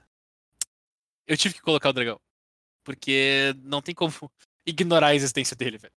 Não dá, a gente pode tentar ignorar a existência do dragão, a gente não consegue. Aí ele vai te bater quatro na cara e fazer um tesouro. É fazer quatro fazer de um tesouro. É, Eu, eu queria que esse bicho não tivesse jogado do início ao fim, mas ele jogou do início ao fim. Porque um dragão com ímpeto e upside é bom. Pasmem. O É. Bernardo snipou o meu segundo lugar, Olha Justo. aí. Olha só. que o dragão da Ponte Dourada. Cara, o dragão da Ponte Dourada era uma carta que quando o cara olhava, o cara achava, pô, isso aqui vai ter que ver jogo, né? Pô, é um dragão com haste, tá ligado? Só que por outro lado, a gente já tinha visto, vamos dizer assim, exemplos semelhantes de cartas que não tinham visto, mas parecia que tinha que ver, e aí no final das contas estava certo, viu mesmo? Porque afinal Viu. de contas, fazer tesouro que gera duas mana é forte que droga. É. Cara, é aquele negócio. Tá pra sair o dragão vermelho, 5 mana, 4 4 ímpeto, que não joga. Tá pra sair. De Não, não, não saiu ainda. Mas tá pra sair. É. Um, dia, um dia eles vão errar a mão e o bicho não vai jogar, mas não foi dessa vez. É, Longe disso, longe disso. Mas Te assim, falo longe. acaba o- sendo acaba sendo também uma baseline bem razoável, né? Tipo, Sim. Não é uma carta que quebra um formato, é uma carta que coloca um clock num oponente bem bom. e Deu. O que me É- deixou Ela de cara com o define dragão, muito o formato. Sim. O que me Muito. deixou de cara com o dragão é que, diferente dos outros, que a gente já conhecia, o Kiesauri, até o próprio Hellkite, que não é 4-4, é 5-5, o que Uhum. tinha monstruoso, ele se encaixava em carreira solo nos decks azuis e vermelhos, cara. Isso aí que me deixava Uhum. de cara. Ele não era um deck monstros, onde tu vai escalando até o 5 e para. Não, é um bicho que só era estupidamente bom porque ele te dá mana, cara. O bicho dá mana. Sim. Daí ele metia um clock no teu oponente enquanto fazia mana pra ti. Dava mana Aham, e dava exato. fix de mana ainda, né? É, É, então, o- tipo, essa é a parte que me deixava de cara com ele. É o meu problema com ele também, cara. É Ele joga numa shell de deck que eu não gosto que ele tenha esse efeito, assim. Porque, porque o deck azul e vermelho, que já tá comprando um monte de carta, que custa mais mana porque tá comprando um monte de carta, precisa ter um clock que rampa a mana do cara. Sim. Se É, fosse ué. o dragão que exaure, não seria 4, velho. Nem a pau. Talvez não fosse nenhum. Uhum. Concordo. Concordo 100%, sim. É o, é o principal motivo dele não estar no meu top, assim. Já vou dar o, o semi-spoiler, né? Eu acho uma carta, acho que assim como a carruagem jogou do dia 1 até o último dia, monstruosa, mas eu não acho o play pattern dele. eu- vamos dizer assim, nem, não é nem o play pattern, mas é onde ele encaixou, onde ele encontrou a casa dele bacana, assim. Foi forte, definitivamente forte, mas não é um deck que me agrada pessoalmente, assim. E como eu sabia que algum de vocês, pelo menos, ia colocar, eu não me senti culpado de tirar do meu. É, eu- Ele ia eu- ser falado, tá ligado? Não tinha chance dele não ser falado hoje. Eu, a- todas as minhas cartas no top aqui são coisas que não tem como deixar passar batido. É justo. Então eu vou fazer o meu papel de trazer cartas mongolonas pro meu top, porque é isso aí. Vou pro meu terceiro lugar, mais algum ponto do dragão, guris? Vai pro teu terceiro lugar. Então tá, o meu terceiro lugar, cara, talvez seja a carta mais inócua do top 15 da gente, assim, que é a Sentinela de Jaspera, que é um elfinho de uma mana, um dois, que não vira pra fazer mana sozinho, que é uma... parece uma atrocidade pro elfo de mana, mas é impressionante como ele joga bem, cara. E é uma carta que, olhando pros spoilers, eu achei tipo, ah, bacaninha, talvez funcione em algum lugar. Funcionou super bem no T2, funcionou super bem em parceria com a Magda, funcionou bem com o Innkeeper dos decks de aventura.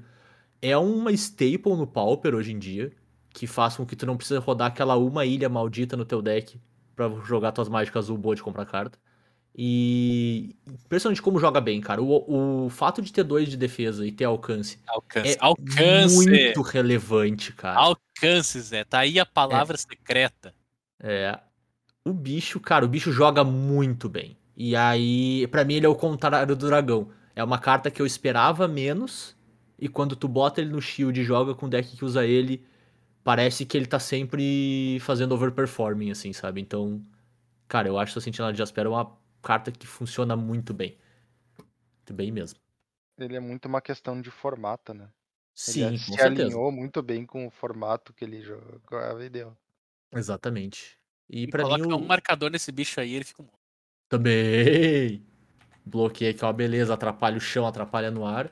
E eu acho que pra mim o grande diferencial é que. Nelf, não, brincadeira. Mas é que encaixou muito bem no deck Pauper mesmo. Fez um efeito que o deck precisava muito. Mesmo que não seja um efeito ah, tão forte assim, sabe? Pô, ele custa duas criaturas, custa, mas tu não precisar rodar uma ilha no deck, faz uma baita diferença. Baita diferença mesmo, assim. Então, show Sentinela aí, deixando seu impacto no T2 contra o Pauper. É nóis. Matheus, o teu terceiro lugar. Então, o meu terceiro lugar é a carta que talvez seja a carta mais inócua aqui do nosso top 15. Gostamos assim. E, pelo menos aparentemente, assim, se tu lesse só a carta, ela é razoavelmente inócua. Acabou que ela fez um estrago bem interessante no Pauper. O incêndio purificador. Muito bem. Por quê?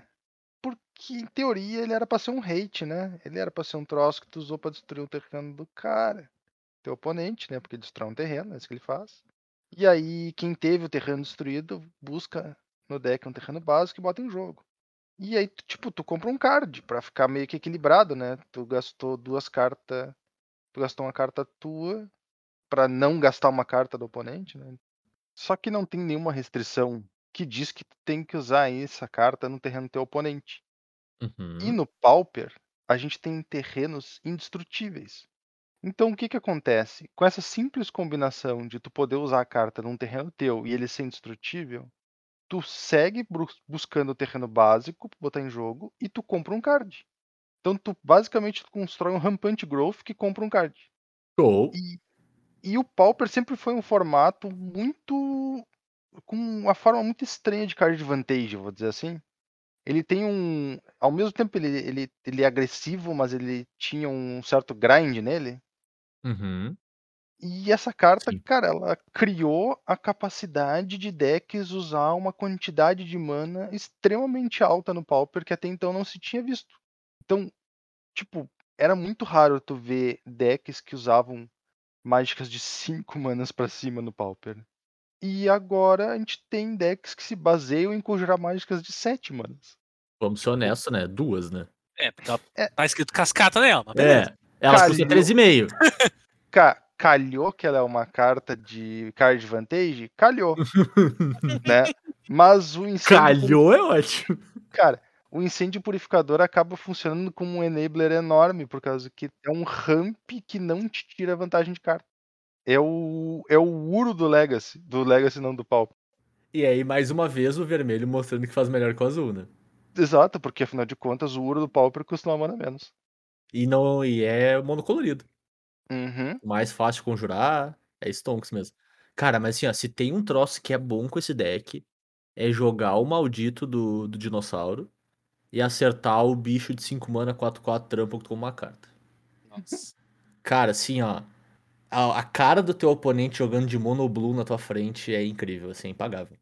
O cara olha assim, onde é que eu dou a counter spell mesmo? Eu nem sei mais. cara frito, cara frito. Esse deck é show. Ele teve um período de bastante força ali, depois ele já deu uma equilibrada com o restante, mas, cara, o deck é bem legal. O deck é bem bacana mesmo. E realmente, não existe sem o incêndio, cara. O incêndio é a, é a cola do deck, é o, é o que faz o deck existir. Sem ele não tem como. Sem essa Uhum. capacidade de tu rampar sem perder tua vantagem de carta, sem perder a tua capacidade de ter removal pro, pros decks mais agressivos e ter recurso pros decks mais, mais grinds, assim, o deck não ia conseguir de jeito nenhum seguir em diante, assim. Ótima, ótima adição top, cara. Mandou bem. Essa carta aí, ela, ela é top. Belíssimo, de fato belíssimo. B, o teu segundo lugar a gente já sabe, que é a carruagem de Jéssica, então a gente vai passar, que nem a carruagem, rapidão. E vamos pro meu segundo lugar, que o meu segundo lugar é talvez o meu, o meu leve roubo dessa edição. Uh, vejo. Falou que não tinha roubado. Mas E tá a, culpa, mentindo. a culpa não é minha, a Wizards colocou carta do outro lado da carta. hum, que é, a minha, é uma deusa de Kaldheim, que é a Burg, a deusa das histórias, barra Harnfell, chifre da abundância, que é a deusa mono-red de três manas, que toda vez que tu conjurar uma mágica, tu faz uma mana vermelha, essa mana não vai embora durante esse turno. E ela tem uma segunda linha de texto, que eu não lembrava, apesar de eu usar essa carta pra caramba, que diz, as criaturas que você controla podem usar Vanglória duas vezes em cada um de seus turnos, em vez de apenas uma. Eu nem lembrava que Vanglória era uma mecânica. Van quem? Exatamente. Van Damme, né? Ah, e pra tu ver, cara, a carta é tão boa que ela tem uma linha de texto que não se importa, ela segue sendo boa. Cara, a Burg é, é uma boa, ela é uma carta ótima dos dois lados. Se, claro, né, pensando muito no, no cenário de Commander, que é onde eu uso ela bastante, né? Ela funciona super bem em decks que querem conjurar diversas mágicas no mesmo turno. Seja um deck de Storm, seja um deck até meio, meio agressivo, que quer fazer um volume de, de permanentes ali. E ela tem dois lados bem complementares, né? Se tu tem carta o suficiente, tá alimentado de carta, ela te provê mana, na forma da, da, parte, da face da frente. Enquanto se tu tá com bastante mana e tu tá com pouca carta, tu pode conjurar o lado de trás, que é o artefato, né? O Harnfell, que tu descarta uma carta pra exilar duas cartas do topo e tu pode jogar naquele turno, ela te dá carta.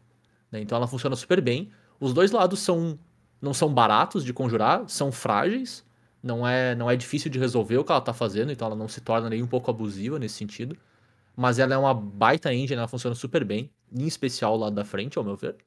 E eu usei ela até não poder mais, desde que ela saiu, assim, é uma carta que eu acho excelente, assim. Então, Burg é minha menção às deusas aí de, de Kaldheim, no top 5 desse ano, em segundo lugar. O principal mecanismo de um deck Explorer do Arena que os caras estão tentando transpor pro Pioneer. Olha aí. O combo é fazer ela, o Monumento Vermelho, Uhum. Tá. do as mágicas de criatura vermelha custam a menos. O Igneous, que tu fica devolvendo pra mão. E conjunto uma vermelha.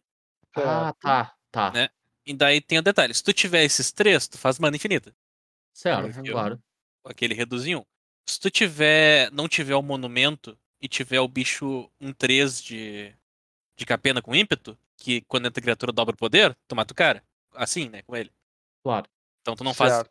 Tu faz só uma criatura infinita. Faz ETB infinita. claro. Então tu pode fazer mana infinita e comprar teu deck, porque tu tá descartando uma carta sempre com, com o carinha, daí tu pode encontrar o que for da tua win condition. Pode ser esse cara com ímpeto ou pode ser um Benefire.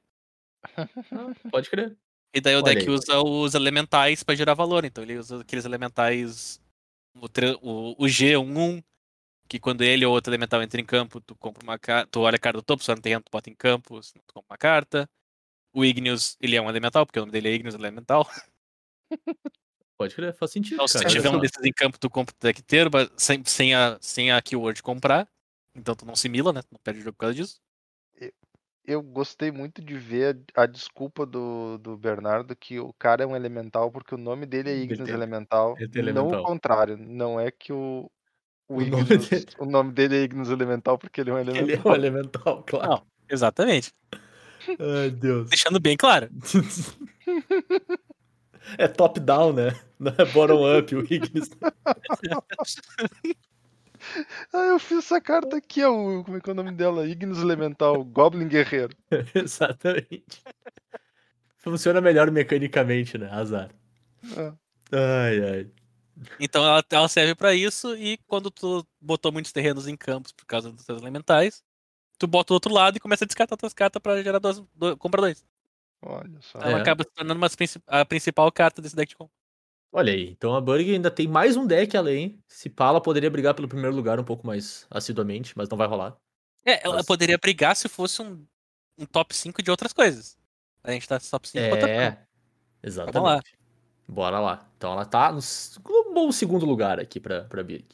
O segundo lugar do tour a gente já sabe também, que é o Dragão da Ponte Dourada. Então a gente vai pro primeiro lugar do Bernardo. Chegamos aos primeiros lugares aí, rufem os tambores e B. Manda bala. Cara, o meu primeiro lugar vai muito mais pelo mérito que essa carta teve das pessoas usando ela do que o crédito que eu dou pra essa carta. Tá? Eu nunca escondi que o crédito que eu dou pra essa carta não é o que ela vê de jogo. Inclusive, eu posso considerar exagerado o fato dela já estar banida em um formato. Ai, se não fosse esse fato, eu ia dizer que era É. uma mamute. Então, assim, a carta é muito boa, eu não vou negar isso. Eu acho que ela é hypada demais. Mas Uhum. não. Então, pra deixar aqui a principal carta do standard que tá rotacionando e já é banida no Pioneer, interação expressiva. Justíssimo. Interação expressiva, feitiço, azul e vermelho. Eu preciso descrever a interação expressiva? Não preciso, né? Cara, Não. todo mundo sabe. Então, assim, ó, pra mim a carta é boa. A principal reclamação de por que ela foi banida no Pioneer é que tu precisava jogar de azul e vermelho, porque nas outras combinações de cores não tinha nada que fazer algo parecido. Aí eu vou Uhum. entender o motivo de banir. Beleza. Mas, além disso, tu tá puxando um pouco a cordinha. Tá? Tu tá se esforçando um pouquinho além da cordinha pra dizer que no Modern ela seria forte demais, talvez. Porque é um- Hum, ela é uma carta feita pra te fazer 2 pra 1 um. Essa Sim. é a carta, ela é um 2 pra 1 um. E talvez um dos melhores 2 para 1 que a gente já Talvez os apareceu. melhores 2 pra 1 um que tenha. Beleza. Um 2 pra 1 um de card draw é justificável de banimento em feitiço? Não, no Modern.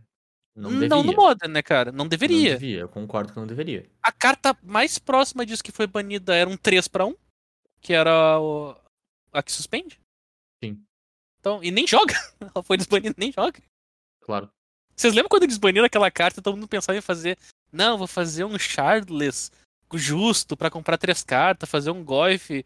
Ah, não, pera, eu só preciso fazer Living End ou Rinoceronte 4-4 e ganhar do É cara. melhor, né? É tão, é tão melhor eu fazer coisa roubada em vez de jogar justo. Não, mas Então. peraí. E quando saiu o Goblin Dark Dweller, Bernardo? Nossa. ah, não, não, não, não, vamos, não vamos chegar nesse ponto, cara. Então, tipo, cara, interação expressiva, baita carta. Ela faz o que ela precisa fazer. Ela deu um power-up pro deck Zizit. É que, eu acho- é que eu acho que o pessoal tá saturado de deck Zizit, né, cara? É por isso que ela tá em Eu acho que sim, cara. discussão. Eu acho que sim. Acho que não é nem por causa que a carta é boa em si, é porque o pessoal tá saturado de deck Zizit.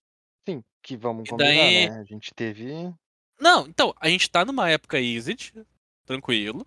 Só que eu acho que o pessoal tá descontando as frustrações dos deck exit nas cartas, Uhum. em vez Uhum. da falta de outras. Sim. sim. Tipo, eles estão culpando as cartas que existem em vez de culpar a inexistência das outras. Sabe? É, é que A- assim lá, né? tem é que é que a gente tem um movimento da Wizards agora de compensar pro banco, que, comemos, o branco era muito fraco, então ela tá nos Uhum. últimos anos compensando muito no branco. Sim. Claro. Compensando até demais. Uhum. E daí tá chegando num ponto que vai começar a aparecer carta e o Power Shift vai, de cor vai mudar. Mas a gente tá numa época exit e o pessoal tá frustrado com isso e descarta as cartas que existem. Em vez de dizer, cadê o meu. minha interação expressiva preto e branco, Uhum. sabe? É, Esse é tipo coisa. que é mais fácil o cara reclamar do que existe do que do que não existe, né? Então faz Sim. bastante sentido, na verdade. Não, não, faz, só que é aquele negócio. É uma tipo de carta que vira e mexe, aparece algo não igual, né? Mas semelhante numa outra combinação de cor. Porque vira e mexe vai ter uma carta azul e preta que faz um descarte e, sei lá, bota um token. Sim, tem a carta vermelha aí que a gente acabou de falar que rampa o terreno com uma carta. É, tipo, mas vai ser, vai ser uma carta que faz um token com toque mortífero, sei lá, uma coisa assim, Claro. nesse nível. Descarta uma carta do cara que tu escolhe e faz um token com toque mortífero. Branco e preto. Uhum. Daí tá aí uma espécie de 2 para 1 do mesmo calibre, quase. Claro. Só que daí, de novo, aplicação, etc. Vai ser, ah, uma melhor que a outra, essa melhor que não é um, não é tão bom, blá blá blá. Daí é choro que vai sempre ter. Sim. Mas eu não acho É. que seja necessariamente a culpa da interação expressiva existir que a gente tá numa época exit. Eu concordo contigo. Ela é uma carta cola também, né, cara? É uma carta que faz o deck ser melhor do que ele é, mas não, não faz o deck existir. É. Sabe? Ela, é- Aqui- ela é só. Baniram no Pioneer, é que existe. Sim. O, eu acho que o ponto principal, assim, cara, eu concordo 100% que não tem como ela não tá aqui, não tem como a gente não falar dela, assim. Ela é muito marcante, é. Ver o jogo todo o tempo no Standard, viu o jogo no Pioneer, foi banida, ver jogo no Modern. Eu não sei se ela vê jogo no Legacy, mas eu já vi gente falar sobre.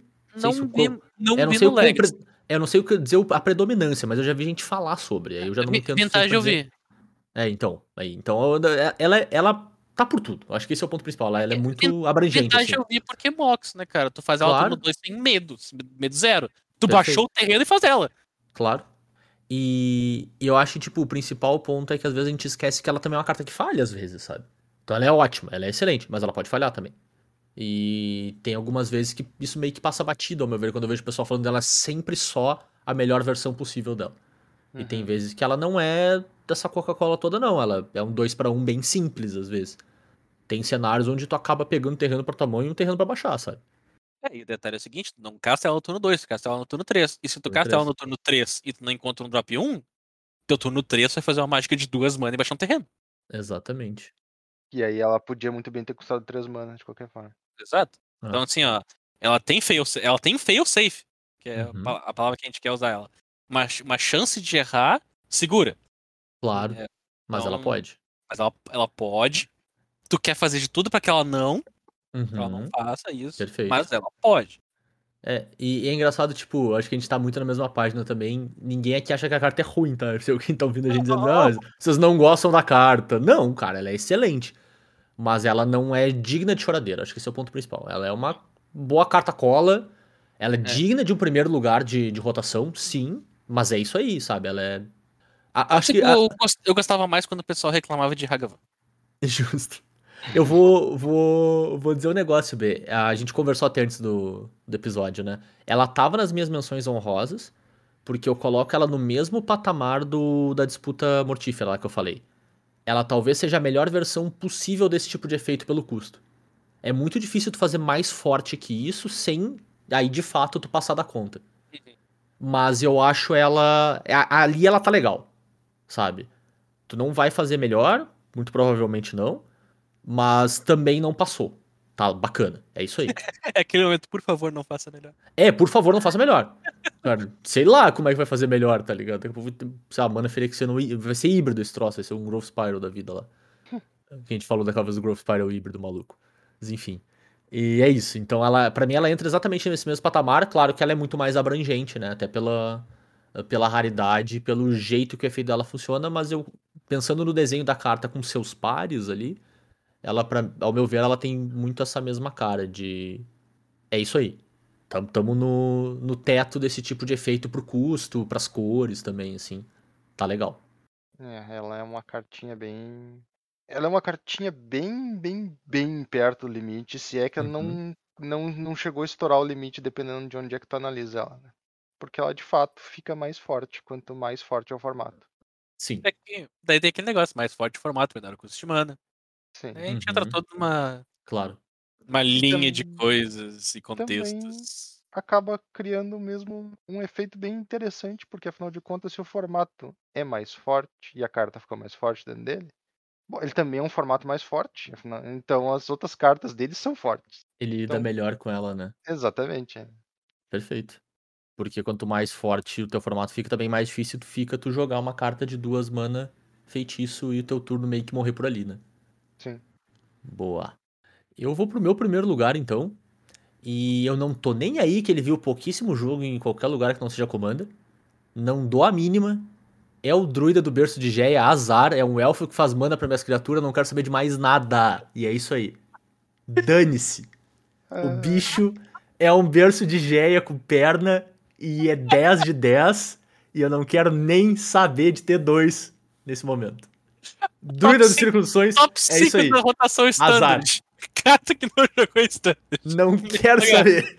O bicho é um berço de Geia com perna, cara. Azar, azar, azar. O bicho é bom demais. É isso aí. eu, eu gosto que o Zé é consistente, né? Consistentemente inconsistente. Não, ele Jura, é cara? consistente. Ele vê berço de Geia, ele, ele compra. É 10. Não, compra não, que isso, cara. Quê? Ele viu o berço Tá de Gé, ele compra o berço de Gé. Que É isso, isso, Zé? cara? Procede? Tô, tô, tô. Vou ficar pobre desse jeito, cara. Não dá, não. Se eu comprar todo o berço de Geia que eu ver, já era. Hum, Não que eu veja muitos também, né? Vamos ser honestos. Mas é isso aí, essa carta é boa demais. Botem seus commanders, é bom. Azar. Abraço. Vai, turno. Eu vou trazer aqui o meu primeiro lugar.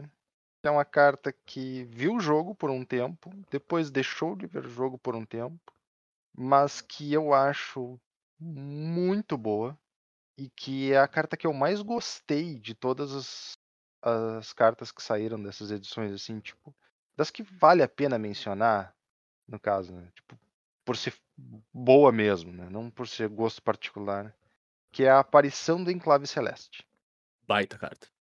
um bicho que é também uma remoção, que alopra um monte de coisa que teu oponente faz. E tipo, nossa senhora, é bom demais. Cara, tipo, honestamente, chegava a ser roubado quando tu fazia duas numa partida contra o cara e ele nunca mais via a cor do jogo? Chegava. Mas é Magic, né, meu? Fazer o quê? Ele não via a cor do jogo porque a cor era branca. É porque, tava apare- é porque tu não vê a aparição do Celeste, né? Aparição. Ela aparece e tu perde. né? Exato. Ups. E fora que, bah, assim, ó, fora de T2, né, em formatos onde tu pode ficar brincando muito mais com o, oponente antes de matar ele, arquetipos baseados em Blink são passíveis de ser usados e eu acho muito bom jogar de Blink. Tipo, eu gosto bastante de jogar com deck que blinka os bichos pra fazer TB de novo. E o Skyclave, ele cai muito bem numa situação dessa. E ele é balanceado pra não ser abusivo nesse tipo de arquétipo. Uhum. Exatamente. Eu, eu adorei o, eu adorei o design da carta, porque. Um, é quando sai de jogo que ele faz o token pro teu oponente. Uhum. E o, e o dois, ele só exila não token. Então ele não Claro. pode exilar o token que ele acabou de dar pro oponente. Sim. Então Perfeito. você vai, você será socado pelo que a aparição deixou. Claro. É. É, já, eu- já, já morri porque exilei um Tosk e mataram o bicho, de repente o Tosk era 4-4. claro. Upgradeou o Tosco do cara. Ficou melhor. Melhor comprar carta e acabar com o jogo, né, cara? É. Card advantage e as cartas na tua mão que tu não conseguiu usar enquanto o bicho te batia. Cara, a gente vai ter os amigos que fizemos no longo caminho. Também. Cara, eu lembro quando a aparição foi spoilada, que a gente fez o review de Zendikar, a gente falou, pô, tá começando a sair carta branca boa, sabe? E tava, né? E tava. Foi o começo da virada, assim. A aparição é uma baita de uma cartinha. Ela viu um jogo bacana no T2, viu o jogo fora do T2, ela deu uma disparada de preço até meio injustificada no início, não sei se vocês lembram. Vi. Bem bizarro, assim. Mas é, cara, carta just right também, assim. Pelos todos os motivos que vocês já falaram. tá no power level correto, com custo correto, status correto. É realmente uma carta bem boa. Mais uma carta muito digna de primeiro lugar, assim, de rotação. Que carta bem boa. Uhum. Ela é, Boa. de fato. Gurizes, fechamos nossa lista. Mais alguma consideração que vocês querem fazer antes da gente ir pro nosso top 3 definitivo do podcast? Cara, tem muita carta que não mencionamos, que dá pra Uhum. falar. Tem o anjo que gerou até hoje a, a discussão. Eu coloco um no main deck, três no side, dois no main deck, dois no side. Que é o anjo 4 mana Famoso, 4 Anjo da 3, Legião. anjo legião. Então nunca sabemos a resposta correta. Dá, dá pra ter falado sobre ele. Dá pra falar sobre o drop 2, que coloca marcadores de combate. E... Então assim, ó, Certamente. Toda rotação vai deixar marca, porque alguém jogou com, com tal coisa, outra pessoa jogou com outra coisa, o draft pra um foi diferente do outro. Mas a única certeza que a gente tem é que vem um formato novo por aí. O formato novo envolve Dominária, e Dominária tem carta forte, porque é Dominária. E pelo que já começou a sair nos spoilers, dá pra ficar empolgado.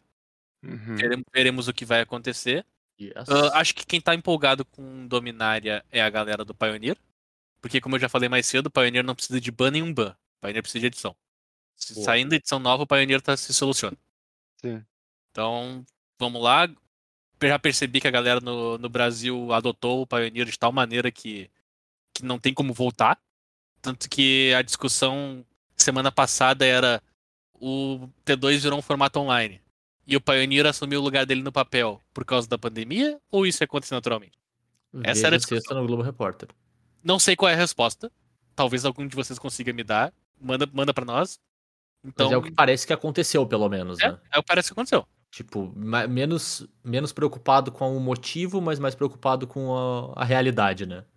Estamos nesse, nessa situação. Então tem, tem isso aí tudo pra rolar. Então vai ter spoiler, a gente vai falar a previsão errada, vai falar a previsão que acertou. Eu vou dizer de novo que o Obnix não é uma carta boa. Eu vou errar de novo no Legend Shredder, que eu não vou lembrar, nem lembrar que existia. Nossa senhora. Então é isso aí. Segui, seguimos adiante. Bora lá então, vamos fechar com o nosso top 3 então da rotação compilado aqui com a pontuação. Em terceiro lugar, a gente tem nossos três primeiros lugares, empatados com 5 pontos. Clássico. Interação expressiva, Druida do Círculo dos Sonhos e apareceu no Enclave Celeste. Uhum. Todo power level bem alinhadinho, tudo bem certinho. Bem certinho, bem certinho. O impacto também nos formatos, né? Bem Uhum. abrangente, assim. Sim, sim.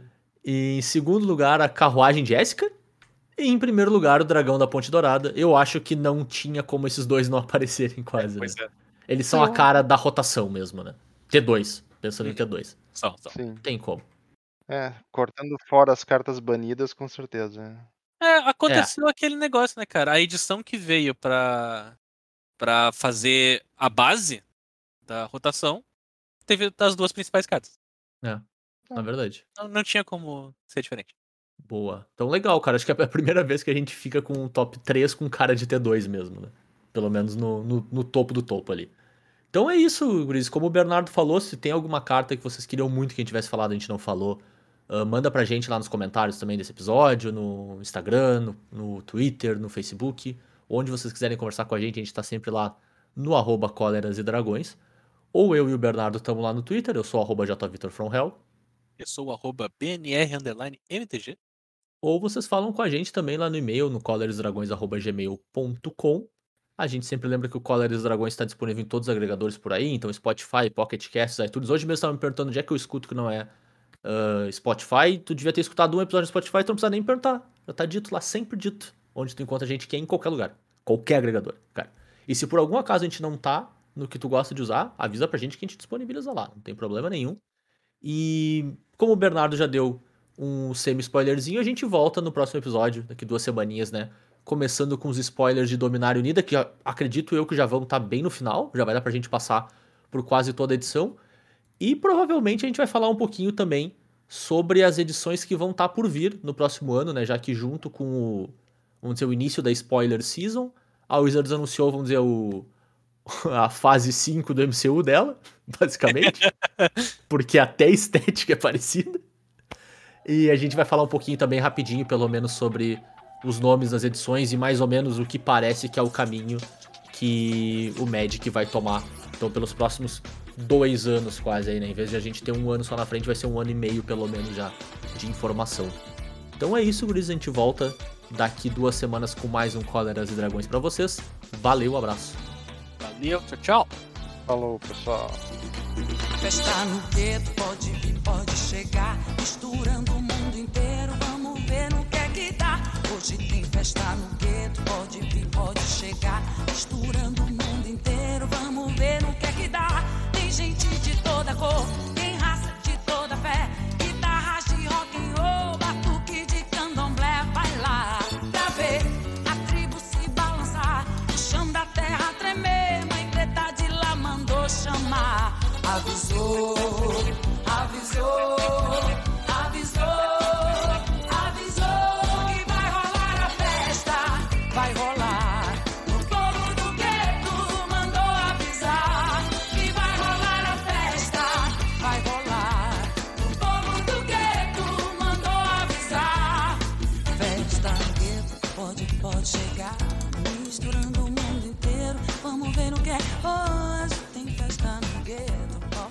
pode chegar. Misturando o mundo inteiro, vamos ver no que é que dá. Não existe uma restrição entre o destruir um terreno do oponente. Tu pode destruir um terreno teu. E existem terrenos indestrutíveis no Pauper. Então, com essa pequena sinergia, a pessoa construiu um rampante growth Ficou uma carta. Turo. O Buffgrove que desconecta tudo. Que desconecta o Turo, pelo jeito. é. Tchau, Turo. Foi bom te O conhecer. cara construiu um Rampuff Growth e daí atiraram nele porque revelou demais. Exato. Rampante Ele Growth tava- não, pode, não pode. Ele tá Rampante revelando Growth muita coisa. Pode. Apaga, apaga. É, exatamente. ah, meu Deus. Constrói Rampante Growth e não constrói mais nada. Maravilha. Beleza, achei a verdade. Depois, na quarta tentativa, a verdade foi localizada. Tente novamente mais tarde. A verdade, Ah, foi difícil, hein? Bernardo, a verdade, ela apareceu em todas as quatro tentativas. Todas as quatro são verdades. Só existem níveis diferentes de verdade, na verdade, é só isso. Todas As as verdades verdades são mais verdades que as outras? É. Mas algumas são mais verdade que as outras, isso aí. Zé. Assim todas como, as, verdades são assim como as pessoas, algumas são mais verdades que as outras. Umas pessoas são mais pessoas que as Cara, outras. Mas foi, foi difícil encontrar o verdadeiro motivo do Turo ir pra lá. Puta merda. Cara, tem o troço do Bolsonaro dia 7, meu velhinho. Eu até tenho que comprar a última camiseta da seleção brasileira. O, o Bernardo não entende dos troços do, do- do- do- da política e aí depois acho que o cara tá mentindo pra ele. O pior, ô, ô B, é que no... eu deixei o Turo numa sinuca de bico mesmo. Porque eu falei, meu, dia 7 eu vou escalar a Pedra da Gávea. Bora? E eu acho que na posição dele eu também escolheria ir na passeata do Bolsonaro. Bom, meu, honestamente, eu até, eu até votar o 17 eu voto antes de subir naquela merda, aquele troço que o Zé quer que eu suba. É, o 17 eu apoio também, pode lacrar o 17, meu. Não, eu tô lacrando 17 total, tá ligado? Ah, tem que botar os nomes em português? Certo, tem que botar os nomes em português. É, deixa eu Eu traduzir aqui. né? odeio vocês. Cara, eu vou dizer que eu não gosto disso também, mas eu entendo a necessidade e eu faço. Eu entendo a necessidade, mas eu ainda odeio vocês especificamente. Ah, não. Mentira. tá tranquilo. Se é a Mentira. gente, show. Mentira. Odeia nada, cara. Tu vai pro Rock in Rio comigo, Turo. Tu não me odeia de Sim. verdade. E se vocês estão ouvindo isso agora, eu odeio vocês também. Porque eu não sei se essa parte não vai pro final. Ouvinte, bota os dedos no ouvido e fala lá, lá, lá, lá, lá, lá, lá, lá, lá, lá, blá, blá, blá, blá. É isso que o Turo falou. Então, fe- então o Checkland se torna ruim. É. And that's life. Não é como se Checkland ser bom fosse fazer eu gostar de Pioneer, então não faz diferença nenhuma. Nada te faz gostar de um formato conciso. Ah, não, eu gosto de Duel Commander. Ah, a pool de comando, é verdade. E olha Então- só, quem que adora reclamar que falta terreno na- nas cor inimiga no Dual Commander? Turo!